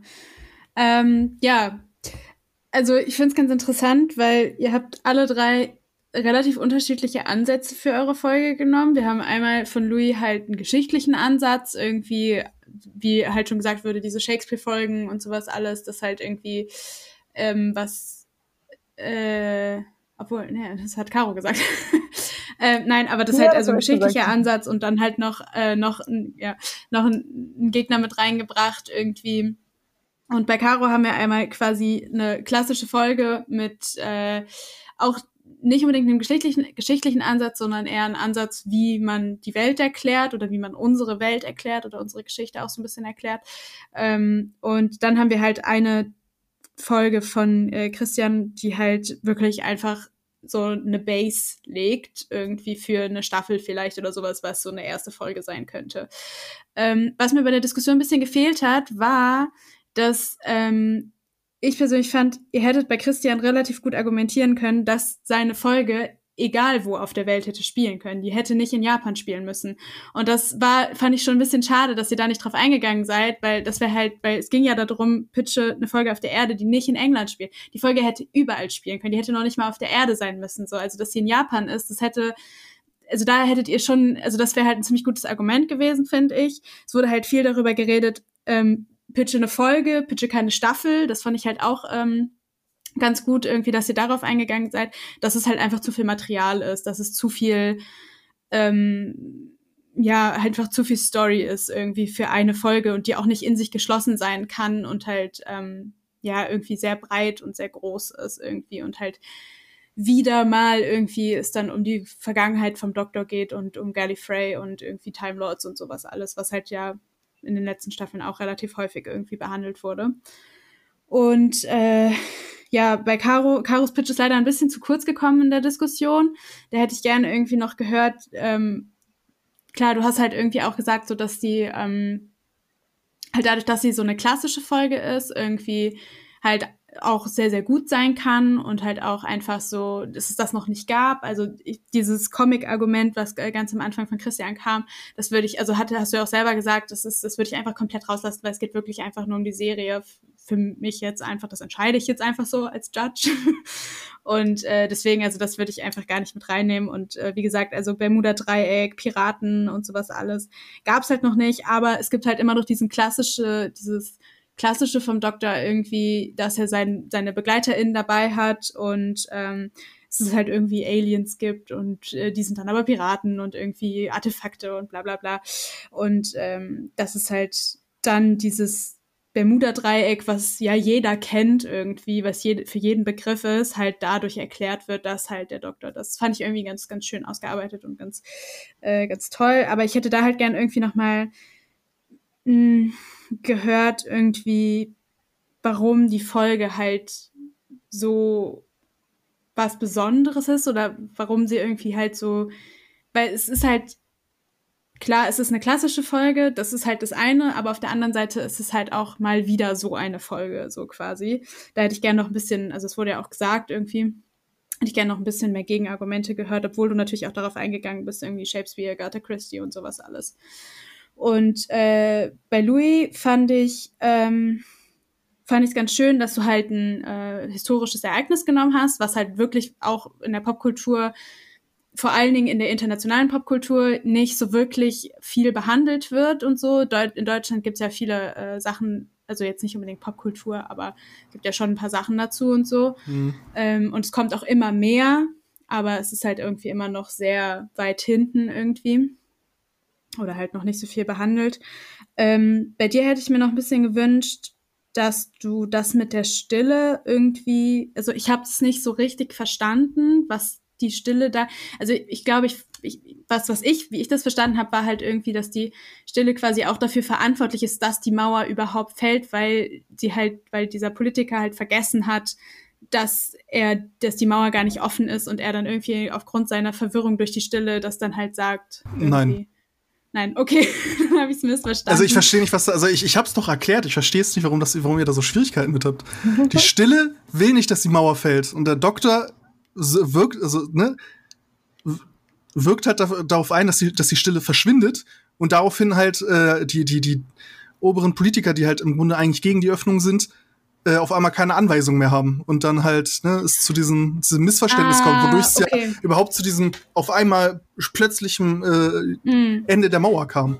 Ja, also das fand ich, also plötzlich, also ja, okay, das ist jetzt eine Argumentation von mir. Also ich weiß jetzt nicht, ob ihr, also da kann man jetzt natürlich nicht mehr gegen argumentieren, aber da hätte ich natürlich, äh, hätte man natürlich auch sagen können, okay, aber es gibt ja Gründe, warum die Mauer gefallen ist und das war ja schon ein Prozess bis dahin. Also da muss man halt dann irgendwie ein bisschen Geschichtswissen haben. Äh, da muss ich Louis kurz beipflichten, so. das ist schon sehr plötzlich passiert. Weil dieser Typ, ja, der das ist schon sehr plötzlich passiert, aber es gibt ja diese Infos nicht hatte. Ja, das stimmt auch, aber es gibt ja Gründe, die dahin geführt haben, dass überhaupt äh, diese Frage gestellt. Also es gibt ja schon eine Montagsdemos und sowas alles. Also die DDR war ja zu der Zeit jetzt nicht gerade äh, im ja, also natürlich ihres, ihres Daseins. Wurde natürlich vorgearbeitet, aber das ist dann halt in dem ja. Punkt auf einmal plötzlich, das war dann Ja, ja, nee, aber genau deswegen, also äh, nee, finde ich auf jeden Fall auch ähm, mega interessanter Pick und äh, ich würde mir alle drei Folgen auf jeden Fall ein, angucken und äh, die wären mit Sicherheit ähm, sehr, sehr, sehr, sehr gut. Ähm, aber ich fand dann ähm, Boah, mega schwer. ich kann mich immer noch nicht entscheiden. Christian ist auch schon komplett abwesend. Nee, ich höre noch hm. zu. Aber ich, ich finde find das eigentlich schade, dass, dass, dass, irgendwie keiner von uns so richtig mal außergewöhnlichen Ort genommen hat. Also, weil gut, Japan ist austauschbar. Äh, das Schiff kann aber auch überall sein. Äh, obwohl, ich kann es nicht. Nein, kann ich nicht. Es, kann nicht okay, nein, du recht. Es kann, es kann nicht überall sein. Okay, gut. Naja, aber ich muss da mal sehr schön an die amerikanischen Folgen denken, wo die dann in der Wüste waren. Die hat noch echt eine sehr schöne Ästhetik gehabt mit Matt Smith. Ich hatte auch erst an die Varus-Schlacht gedacht, aber ich gedacht so, ne. Das gab's schon so oft. Ja, also ich finde, ach Gott, das ist so schwer. ähm, oh Mann, Mann, Mann, Mann, Mann. Ja, also ich finde halt auch das Argument, dass die Stille ja eigentlich schon besiegt ist, obwohl das ist ja auch irgendwie dann naja, es war auf jeden Fall ein Argument, aber es wurde auch direkt wieder widerlegt, fällt mir gerade nämlich wieder ein, weil es ja in der Vergangenheit spielt und die Folge mit der Stille ja äh, quasi in unserer Zeit. Oh Mann, ey. das ist einfach Sollen wir noch eine Pause machen? Du überlegst dir das? Äh, nee, ähm, ich entscheide mich äh, trotz der wenigen äh, Argumente für oder gegen für Karos Pick, ja! weil ich persönlich finde, es ist eine schöne klassische Folge und sie ist tatsächlich ähm, auf, also ich fand es halt ganz schön, dass Caro halt irgendwie halt diese Aspekte mit Aliens, das ist ja schon mal so ein Doctor Who-Ding irgendwie mit reingebracht hat. Äh, Piraten gab es noch nie und ähm, es ist halt wirklich gefixt auf einen bestimmten Punkt auf der Erde, der auf keinen Fall in England sein kann. Und das fand ich irgendwie einfach schön ausgearbeitet. Ich fand den Pitch einfach auch toll, ähm, hat sich angehört wie eine, wie eine klassische Doctor Who-Folge, die ähm, so tatsächlich einfach geschrieben werden könnte von irgendeinem Schreiberling da. Ich muss auch sagen, dass sie, glaube ich, die best, beste Storywriting gemacht hat, weil meins ist ja eher so ein Grundaufbau für die Geschichte. Ja. Äh, Louis glaube ich irgendwie auch eher, aber ich glaube, Caro hatte wirklich als einziger wirklich was richtig durchdachtes, so von vorne bis hinten. Ja. Man sieht die Geschichte schon vor uns. Ja, es, ist halt, es ist halt eine in sich geschlossene Folge, die halt so ne, von vorne bis hinten durchdacht ist und deswegen geht der, gehen die zwei Punkte, die er für den Pitch, äh, für den Pitch gibt, ja. an Caro es hätte, Leute, ihr müsst euch mal vorstellen, bei meinem Pitch hätte es die Möglichkeit gegeben, diese Episode mit äh, David, David Hasselhoff auf der Mauer singend abschließen zu können. Ey, das, das hättest du als ja, Argument das nehmen Argument müssen, das hättest du sagen müssen. ich hatte zu, klar, zu, zu, sehr Angst, dass, dass das eher als Minuspunkt ausgelegt wird.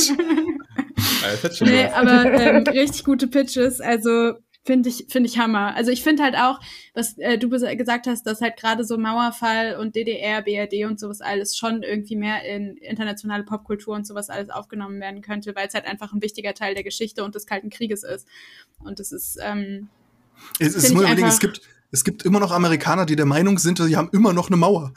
Ja. nee, nee, nee, so. Oder halt, was noch schön wäre, da könnte der Doktor dann auf, auf, aus Gitarre noch verstärken, dass er wirklich, wie die Amis es denken, die Mauer eingereist mit seiner Gitarre. Ja. Mit dem Verstärker. Aber dann hätte ich da gerne einen Peter Capaldi gehabt.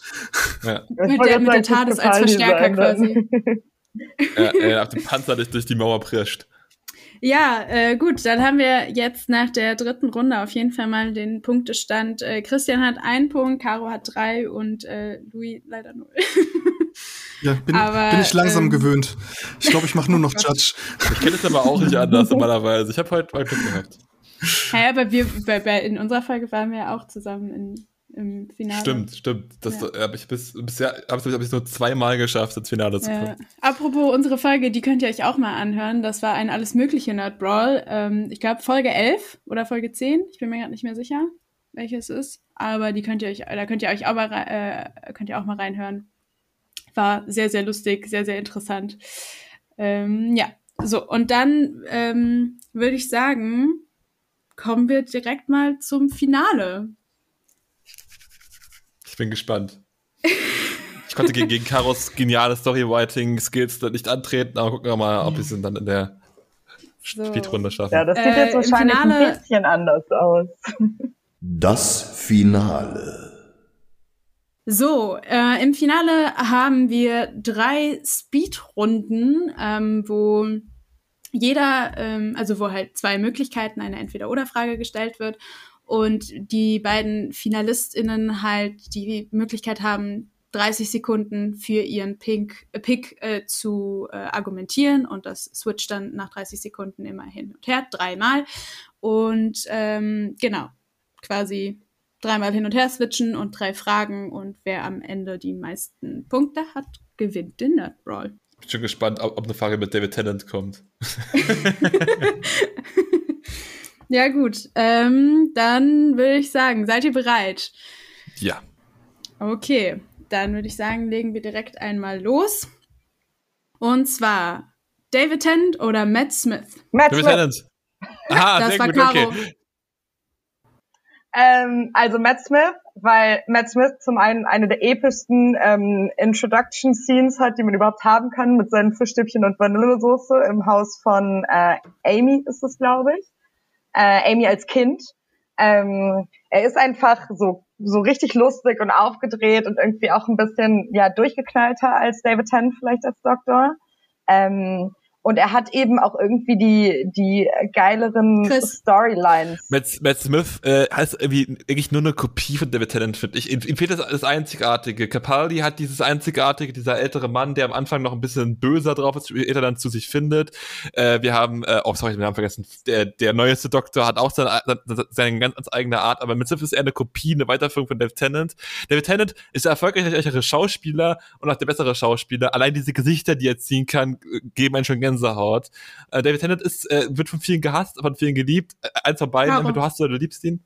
Ähm, also erstmal Matt Smith würde ich eher sagen, wird entweder gehasst oder geliebt. David Tennant mögen, also alle können sich irgendwie darauf einigen, aber es ist jetzt auch nicht so, oh, mh, hm, bester Doktor aller Zeiten. Ähm, David Tennant ist auch einfach ein bisschen, ja, also er ist jetzt nicht schlecht oder so, er ist ein cooler Doktor, aber Matt Smith ist eben einfach der deutlich charismatischere, der irgendwie ein bisschen ja spannendere Storylines einfach hat in seiner Zeit, also mit River Song und so. Ähm, und der Chris. Ja, einfach. David, David Tennant hat, äh, glaube ich, wirklich die richtige New Who richtig eingeführt. Ich meine, ähm, Eccleston war zwar schön, aber eher so ein schwieriger Einstieg. David Tennant hat wirklich das neue Doctor Who richtig eingeführt und er war perfektioniert und ist für viele immer noch das, das, das, das Gesicht für Doctor Who, finde ich, ein, überhaupt. Ähm, er hat auch die längste Laufbahn und auch mit, mit, mit, mit der epischen Storylines und äh, ist deswegen einfach der perfekte Doktor, weil er auch einfach auch diese ganze Verspieltheit und trotzdem diesen Ernst perfekt ineinander äh, fügt und deswegen der für mich der perfekte Doktor war und Trau. ist. Also ich finde, dass das kein Argument ist, um auf die Runde davor noch einzugehen, dass David Tennant einfach der erfolgreichere Schauspieler ist, weil das ja auch immer was mit Glück zu tun hat. Ähm, und Matt Smith ist auf jeden Fall der deutlich attraktivere Mann. Ähm, und er hat irgendwie auch einen deutlich eigeneren Style. So, also David Tennant sieht halt einfach nur aus, als würde er so, ja, keine Ahnung, trägt halt einen Mantel, so fertig, so. Bei äh, Matt Smith weißt du sofort an der Fliege und an dem Mantel und an den Art und Weisen, wie er seine Haare trägt, okay, es handelt sich hier gerade um den Doktor. Man sieht ganz klar beim am Tag des Doktors, wo beide auftreten, wer da die Hosen anhat. Das ist auf jeden Fall David Tennant, der da, da ein bisschen das Ganze anführt und auch äh, zeigt, was er drauf hat und dass er, dass er doch der Weisere ist. Matt Smith weiß nicht so genau, wo er eigentlich hin soll und wo er eigentlich hingehört und äh, hatte so ein bisschen, bisschen seine Probleme, sich da reinzufinden. Er ist, finde ich, sogar teilweise fast schon zu schön für einen Doktor. Er wirkt mir eher wie so ein Modeltyp als wirklich ein ernstzunehmender Feind oder ein ernstzunehmender äh, Charakter. Und deswegen finde ich David Tennant besser Pick. Okay. Ja, ähm, ihr habt euch echt nichts geschenkt. Das muss man wirklich mal sagen. Ähm, und ich merke an der Art und Weise, wie diskutiert wird, dass es da auf jeden Fall zwei Lagerzugehörigkeiten gibt. Auf jeden Fall. also, also, ich weiß, die meisten äh, Fans von dem ursprünglichen Doctor Who hassen David Tennant, nennen ihn immer den Hipster-Doktor. ähm, also entweder liebt man ihn, dann hasst ihr das Gefühl. Bei Matt Smith habe ich euch da weniger rüber, ehrlich gesagt. Aber ich finde mhm. David Tennant einfach den besten. Genau, ja. auch mein Lieblingsschauspieler. Ui, äh, ich konnte so schnell gar nicht mitschreiben, ähm, aber waren auf jeden Fall ziemlich gute Argumente. Ich finde zum Beispiel äh, deutlich attraktiverer Doktor ist halt extrem subjektiv, würde ich jetzt nicht erzählen. Und ähm, ich, ich finde das, ich finde das, ähm, das Argument, dass ähm, David Tennant tatsächlich der erfolgreiche Schauspieler ist, schon valid, weil ähm, es, ich, die Frage war ja nicht der zehnte oder elfte Doktor, ich hoffe, ich habe mich mich jetzt gerade nicht, sondern äh, es ging ja wirklich um die Schauspieler, einfach um die schauspielerische Leistung auch so ein bisschen. Und äh, da fand ich das irgendwie auch ganz gut, das Argument, halt zu sagen, einfach, dass er halt auch einfach erfolgreicher ist. Ja, du möchtest was sagen? Tennant, Tennant war sogar zwei Doktoren, weil er hat zwei Generationen äh, ausgenutzt, also. Ja. Und er hatte halt auch deutlich mehr Screentime, so, glaube ich. Waren das nicht drei Staffeln? Oder waren es vier? Ich bin mir gar nicht mhm. mehr sicher. Ich bin so raus aus dem Game. Ja, weiß ich auch nicht mehr ganz genau. ähm, gut, dass ich nicht mitmachen muss. Haha. ähm, nee, deswegen würde ich sagen, ähm, geht der äh, Punkt an ähm, Christian. Yay. Dankeschön. Ich hoffe, ich habe mich da jetzt nicht von meiner eigenen Meinung zu stark beeinflussen lassen. Aber es ist auch super schwer, irgendwie alle Argumente mit einzubeziehen, weil es, ist, es sind so viele. Ähm, die sind alle auch sehr gut. Ich finde wirklich, außer Eccleston sind eigentlich alle Meisterklasse. Ja, ja. Okay, dann kommen wir. Aus, Achso, Entschuldigung. ja. Möchtest du auch noch was dazu sagen? ich würde auch sagen, ich finde eigentlich äh, ab ähm, David Tennant die nächsten drei Doktoren quasi, die haben sich halt einfach wirklich, ähm, ja, da ging's, für mich finde ich, es war Meisterklasse. Ja, auf jeden Fall. Also die drei sind äh, ganz weit oben. Ich kann mich Fall. noch daran erinnern, als dann, als Peter Capaldi kam, war ich am Anfang überhaupt nicht begeistert, weil der war halt ja. völlig anders als der vorige, ja. so ganz anders.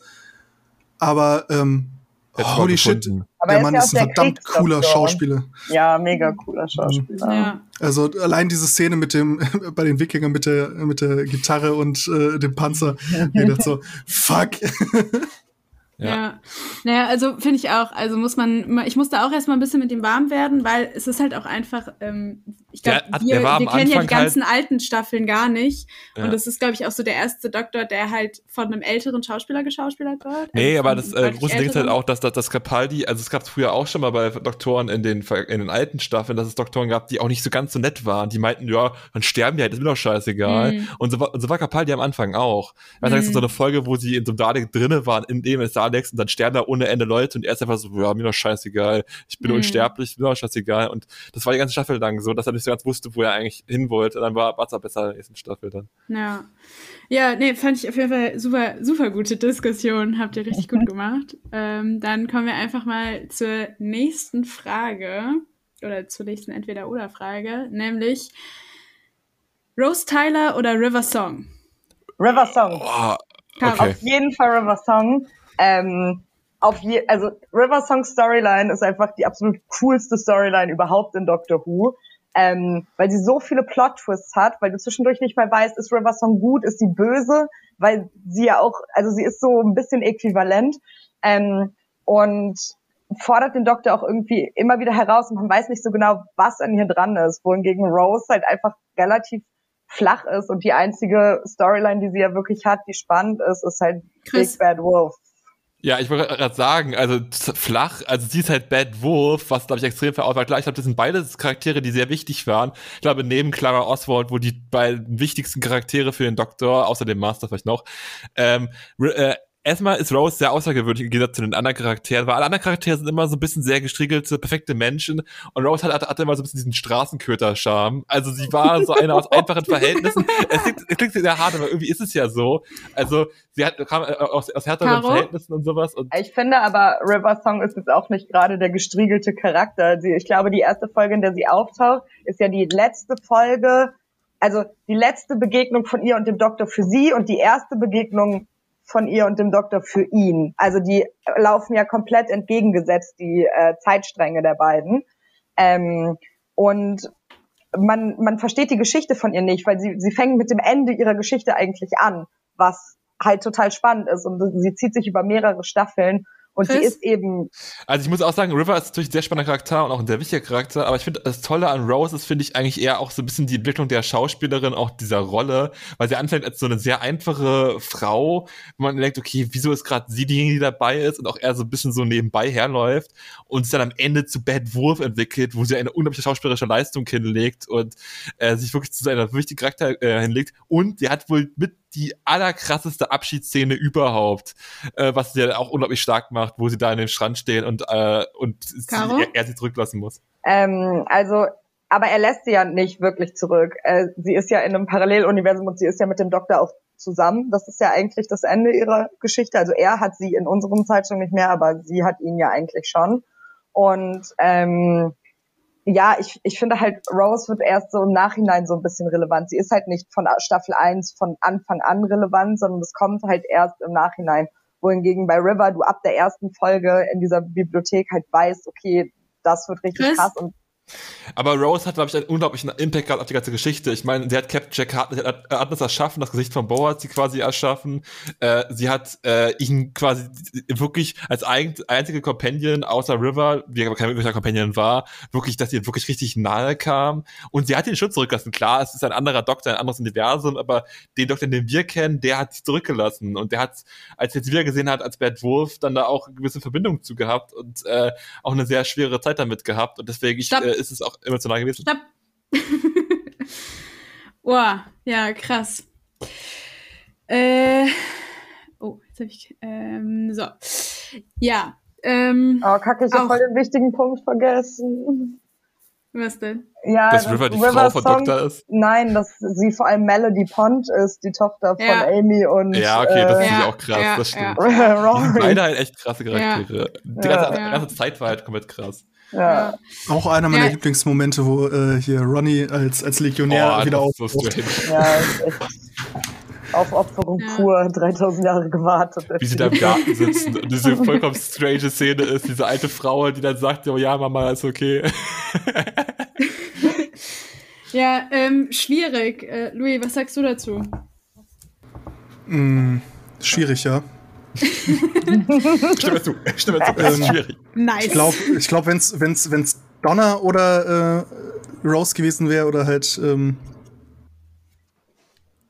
ja, dann wäre es halt Donna, also dann wäre es einfacher gewesen, weil Donna ist halt auch die beste Begleiterin. Punkt.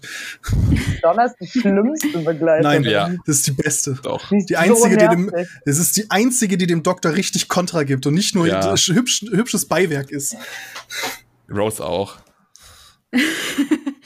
Ja, ähm, Äh, finde ich mega auch. schwierig. Aber ich fand ähm, tatsächlich das äh, Karos Argument von ähm, davon, dass bei River Song von vornherein klar ist, was ihre Story ist und dass sie halt, also dass von vornherein ihre Story quasi durchdacht ist, weil zum Beispiel bei, also ich weiß jetzt nicht, ob du genau das damit gemeint hast, aber das war so, wie ich das so ein bisschen interpretiert habe, dass halt Rose als Begleiterin auftritt und dann sich zu so einer Person entwickelt, die halt so mega wichtig ist und zu, zu äh, Bad Wolf und sowas alles. Ähm, aber, äh, also das fand ich zumindest ein ziemlich gutes Argument. Ähm, auf der anderen Seite fand ich auch noch ein gutes Argument, dass halt ähm, Rose nicht alleine gelassen wird, sondern halt ein anderer Doktor bei ihr ist. Und äh, das Für ne, den Zuschauer kann ist man- es trotzdem hart. ja, für den Zuschauer, ich habe auch Rotz und Wasser geheult, ich fand das auch total schrecklich, so, ne? Aber ähm, ich fand's, also ich fand das Argument einfach auch, äh, auch gut, dass sie halt, also ne, nicht, wirklich nicht alleine gelassen wird. Ähm, Rose ist eine mega, also ein mega wichtiger Charakter und ähm, für den Doktor halt auch emotional so ein ziemlich krasses Ding, so. Aber River Song ist halt was, ist halt einfach irgendwie auch konstanter und halt, wie Caro schon gesagt hat, einfach durchdacht, ein durchdachterer Charakter irgendwie von vornherein gewesen und so tritt sie halt auch auf. Und Caro hat ganz am Anfang auch gesagt, dass sie der interessantere Charakter ist, weil man sich nie so sicher ist, was wirklich ihre Absichten sind und man nie so richtig durchblickt, was bei ihr abgeht. Und bei Rose ist ja von vornherein klar, dass sie eigentlich äh, eine von den Guten ist. So und bei River Song bist du immer ein bisschen am Hadern. Oh Gott, gleich bringt sie ihn um, so quasi. Und das fand ich halt ein super gutes Argument und deswegen, ähm, also super gute Argumente und deswegen geht der Punkt auch an Caro. Ja, dann muss ich eigentlich sagen Glückwunsch, weil ich meine, könnt ihr jetzt noch machen, aber da wird halt? Caro Nein, gewonnen. wir haben Nee. jeder einen Punkt. Jeder hat einen Punkt. Matchball. Du hast Ach die so, erste. naja, gut, aber eigentlich hast du ja jetzt fünf Punkte und ich habe zwei. Ach so, nein, aber jetzt zählt doch nur noch das Finale, Okay. oder Dann nicht? zählt nur noch Finale. Ja, Dann ja. vergiss Ja. es. Dann, dann habe ich unser eigenes System nicht Ja. ganz durchblickt. Aber das ist gut. Dann wird es jetzt Es spannend. steht 1-1. Es geht um alles. Und dann hoffen wir mal, dass ich da was Okay. Gutes. Es war gerade echt schwierig auch für mich, weil aber auch eine gute Auswahl, weil beide halt echt eine sehr außergewöhnliche Rolle haben. Ja. Also. Ja, und ich wollte halt auch nicht so zwei, so klar sind es beide halt irgendwie auch Begleiterinnen des Doktors, ähm, aber ich wollte halt Aber eine besondere zwei, Begleiter. genau zwei gleichwertige Personen nehmen, weil zum Beispiel Donna und Rose zu vergleichen finde ich halt irgendwie schwierig, weil es halt beide, also nicht schwierig, aber da ist es halt irgendwie ein bisschen langweiliger, weil es halt wirklich einfach klassische Begleiterinnen sind. Und äh, Weil das ich, ich würde sogar halt sagen, nicht, dass Clara halt so mit, mit die beste Begleiterin war, aber sie hatte nicht so eine starke, so eine starke Rolle am Ende. Also, dass sie, dass sie so starke Auswirkungen hatte wie jetzt äh, Bad Wolf oder äh, Mm. River. Ja, sie hat halt für sich selber so ein mega krasses Character Development irgendwie, anstatt dass sie so viel Einfluss auf den, auf den Doktor irgendwie nimmt. Ja. Also mein Eindruck. Aber naja. falls irgendein Zuhörer das anders sieht, kann er uns gerne ähm, anschreiben und sich beschweren. Weil ich glaube, Genau. diese Entweder-Oder-Fragen lösen immer super viel äh, subjektive Meinungen. Beschwerden Ja. gerne. Beschwerde gerne dahin. Ich habe Ja. den E-Mail-Adressenzug nicht so, deswegen. Ja. Mir kann es egal Die. Seela und ich Ähm, sitzen nee, genau, also, deswegen. ja, ich glaube halt, dass diese Entweder-Oder-Fragen halt einfach super schnell in so zwei Lager teilen. Allein schon äh, ähm, äh, äh, David Tennant oder Matt Smith, das ist halt einfach, also das ist halt einfach eine Grundsatzentscheidung bei, bei Doctor Who. Ja, aber das ist doch genau das Schöne, was diese, das, was, was Nerdroll dann halt spannend macht. Ja. Oder nicht? Ja, Ja. deswegen auch Dr. Who so gut dazu passt. Weil es da halt so viele Charaktere gibt über so viele Jahrzehnte. Ja. Ja, okay, ähm, dann würde ich sagen, Matchball, auf geht's in die letzte Speedrunde vom Finale. Und da habe ich mir die Frage überlegt, Ut, das sind die Tentakelmenschen, oder Silo Siluiraner, das sind die Reptilienmenschen. Ut. Äh, Okay. Die Ut, äh, also bitte, sorry, erstmal. Ja, Chris. Okay, die Ut äh, einfach, äh, weil sie äh, eine, eine sehr spannende Charakter Charaktere sind und auch über sehr viele äh, Folgen hinweg auch sich entwickeln. Am Anfang sieht man halt diese, diese Wesen, denkt sich, okay, sind das böse, äh, sind sie nicht böse? Und man merkt, dass die Menschen diese quasi versklaven, aber mit dem Gedanken, dass sie gar nicht die wirklich versklaven, weil sie wollen das ja offensichtlich und äh, werden quasi davon geführt, sondern aber erfährt, dass, dass sie gar nicht so gern sich wirklich führen lassen, sondern einfach nur versklavt wurden, ohne dass die Menschen das wissen und die Menschen einfach nur denken, dass sie das freiwillig tun. Ähm, ja, ich habe mir den Namen nicht gemerkt, aber die Reptilienmenschen, wie heißen die? Siluirianer. Mhm, sie, das ist viel zu lang. Äh, weil die ähm, ja so ein bisschen ambivalenter halt auch sind und die interessantere Storyline haben. Die leben ja irgendwie im Kern der Erde. Ähm, es gibt aber ja auch diese ähm, Helferin im viktorianischen Zeitalter, die ja dieser Rasse angehört und dem Doktor eigentlich die ganze Zeit irgendwie hilft oder behilflich ist und auch zu so einer Art Begleiterin wird. Ähm, Chris? Also die Syrianer äh, haben als ganz Spezies nur, nur sehr kurz eine Relevanz, äh, wo man halt sieht, die Vergangenheit der Menschheit und sowas, und das ist eigentlich nur eine Folge. Eigentlich ist es ja nur die eine Person, die gerade der Name nicht einfällt, die wirklich wichtig sind. Die Uts haben aber als Spezies eine Bedeutung, weil sie den Doktor später auch noch äh, führen und äh, immer wieder als Spezies auftreten und nicht nur eine einzelne Person sind. ähm, bin ich dran? Achso, bist du fertig? Ja. Okay, ja, dann Caro. Ähm, also ich finde erstmal, dass die Ut halt irgendwie, man erinnert sich nicht so richtig an die, finde ich. Ähm, sie sehen halt einfach komplett bescheuert aus. Es tut mir leid. Ähm, und ich finde eben nicht, dass sie so als Spezies so eine krasse Relevanz haben, wohingegen die Entstehung der Menschheit ja eigentlich schon ein sehr gutes Argument ist, warum diese Echsenmenschen eine Relevanz haben. Und sie nehmen Bezug auf eine aktuelle Verschwörungstheorie, was natürlich auch äh, nochmal lustig ist. Ähm, also in? Bezug auf die Reptilien So, jetzt, jetzt wäre es natürlich besser, wenn ich ein bisschen Trillwissen habe, aber ich, wenn ich mich richtig erinnere, haben die Uts sehr wohl eine Relevanz. Ich glaube nämlich, dass sie irgendwann den Doktor irgendwas verraten, oder ein Geheimnis verraten. Ich weiß aber nicht mehr genau, was es war. Ich hätte mich nicht mehr ein. Aber die Uts sind auch, auch sehr spannend, weil sie auch so ein bisschen so an die Vergangenheit der Menschheit anknüpfen, als Sklaverei noch normal war. Und die Menschen in der Zukunft quasi denken, naja, wir Sklaven sind ja nicht wirklich, weil das ja, sie wollen es ja offensichtlich, aber eigentlich äh, dann immer merkt, dass es gar nicht so ist. Und damit so ein bisschen ihre eigene Vergangenheit konfrontiert werden, was ich sehr spannend finde. Und die Echsenmenschen sind quasi nur Caro? eine Folge wirklich relevant, der Rest ist nur eine Einzelperson und keine Spezies, die irgendwie Ich fand aber gerade so dieser Sklavenaspekt fand ich eigentlich super ekelhaft an den Uts. Also ich fand sie immer irgendwie so ein bisschen uh, ähm, Ja, sind sie auch, aber und ja, wie gesagt, also ich finde halt cool, dass die Ex-Menschen eben diese Verschwörungstheorien nochmal so ein bisschen aufnehmen, dass die Menschheit eben, also dass es Echsenmenschen gibt, so ungefähr, und dass sie unterirdisch die Welt kontrollieren. Ähm, ist halt irgendwie auch wieder so ein Dr. Who-Ding, dass äh, die Geschichte Bezug zur Wirklichkeit in Anführungszeichen oder zu einem echten Mysterium halt nimmt, äh, was ich persönlich halt immer sehr, sehr clever finde in Dr. Who. -Folgen. Stopp. So. Ja. Ähm, okay. Louis, was meinst du? Hm. Kann ich nichts zu sagen. Okay. Ähm, ja, also ich fand es auf jeden Fall ähm, ja sehr interessant, dass Caro halt auch jetzt auch drauf eingegangen ist, so mit äh, wieder dieser Bezug zur Wirklichkeit und sowas alles. Ähm, und dass äh, sich dadurch ja auch äh, viele Sachen wieder erklären lassen und halt auch natürlich hier Verschwörungstheorien und sowas, Echsenmenschen, bla bla bla. Ähm, auf der anderen Seite dieser Story-Aspekt von den Ud ist natürlich auch sehr interessant, dass sie halt versklavt wurden und ähm, ich habe das auch noch, ich habe nämlich noch mal nachgelesen, die haben dem Doktor auf jeden Fall irgend so ein Geheimnis verraten. Ich habe aber Ich weiß auch schon nicht mehr, was vergessen, es war. was. Aber ja, sie nehmen auf jeden Fall auch noch mal Einfluss auf die Geschichte vom Doktor. Also es ist nicht wieder nur so eine in sich geschlossene Folge, sondern halt wirklich auch weites, weitergehend irgendwie ähm, Einflussnahme. Ich fand äh, es ganz schön, dass Caro halt auch darauf eingegangen ist, dass es halt auch um die Individuen in dieser Rasse geht, nämlich dass es um äh, diese, auch zum Beispiel um diese viktorianische Angehörige de der Rasse geht. Ähm, oder dass sie halt auch nochmal vorgestellt wird und dargestellt wird und dass es ja auch diese Anführerin der, der Silu Silurianern geht in der einen Folge und ähm, das fand ich auch eigentlich ein schönes Argument und dass halt die Ut halt irgendwie jetzt nicht wirklich so persönliche, also so Persönlichkeiten haben, die besonders herausstechen, an die man sich erinnert oder so. Und ähm, ja, genau, das war, war so das, was ich ähm, da aus der Diskussion rausgenommen habe. Und ähm, ja, deswegen würde ich sagen, geht der Punkt auch an Caro, weil ich das einfach gut argumentiert fand und Ja. äh, schöne Argumente auf jeden Fall ausgearbeitet. Und äh, somit hat äh, Caro diesen Nerdbrawl gewonnen. Herzlichen Glückwunsch. Herzlichen Glückwunsch.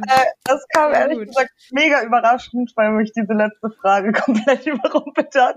Und ich habe ja gar nicht geantwortet am Anfang, weil ich einfach erstmal überlegen musste, wer war das überhaupt? Ja, ich aber beiden. auch. Ich aber auch. Und ich war so, er sagt Ut, warum, was war noch mal Ut? Und dann sagst du, ach ja, diese Tentakel. Und ich war so, ach ja, da war ja was. Ja. Ähm, ja, deswegen, ich wollte halt auch mal, also ich wollte halt auch eine Rasse, also eine Rassefrage irgendwie mit reinbringen, weil ähm, das natürlich, also es gibt so viele unterschiedliche äh, Rassen im, im Doctor Who Kosmos irgendwie.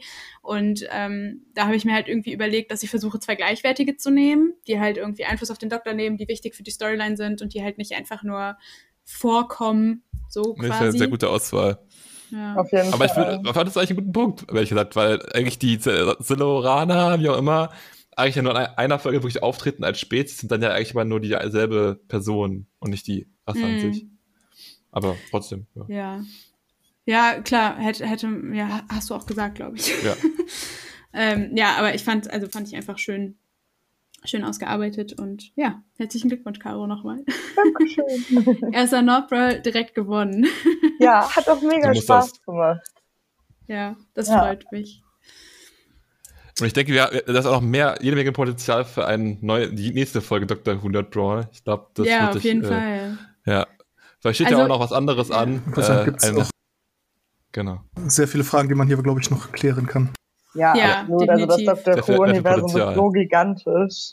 Ja. Ähm, Ja, ich hatte auch mega die Probleme, Fragen zu finden, die irgendwie allgemein genug sind und nicht zu kleinteilig, aber halt nicht zu allgemein, weil es dann irgendwie langweilig wird. Ich finde die Auswahl Ähm, wirklich sehr, sehr, sehr, sehr schön, weil es Ja. sehr, auch, äh, auch sehr gleichwertige Sachen waren, ähm, die man auch sehr gut gegen, gegenüberstellen konnte. Und weil es nicht das naheliegendste war. Das fand ich halt auch cool. Also es waren halt wirklich nicht so Sachen, die man jetzt erwartet hätte direkt so, weil man eine Ja. Sekunde drüber nachdenkt. Dalek oder Weeping Angels. Ja, genau. Ich hatte, ne, ich hatte tatsächlich nämlich die Frage Dalek oder Cyberman und die habe ich Ja. wieder rausgestrichen, Oh weil ich gedacht habe, das ist langweilig. Also, ja, und es ist ja auch obvious, Dalek, die Cybermen Ja. sind so useless einfach.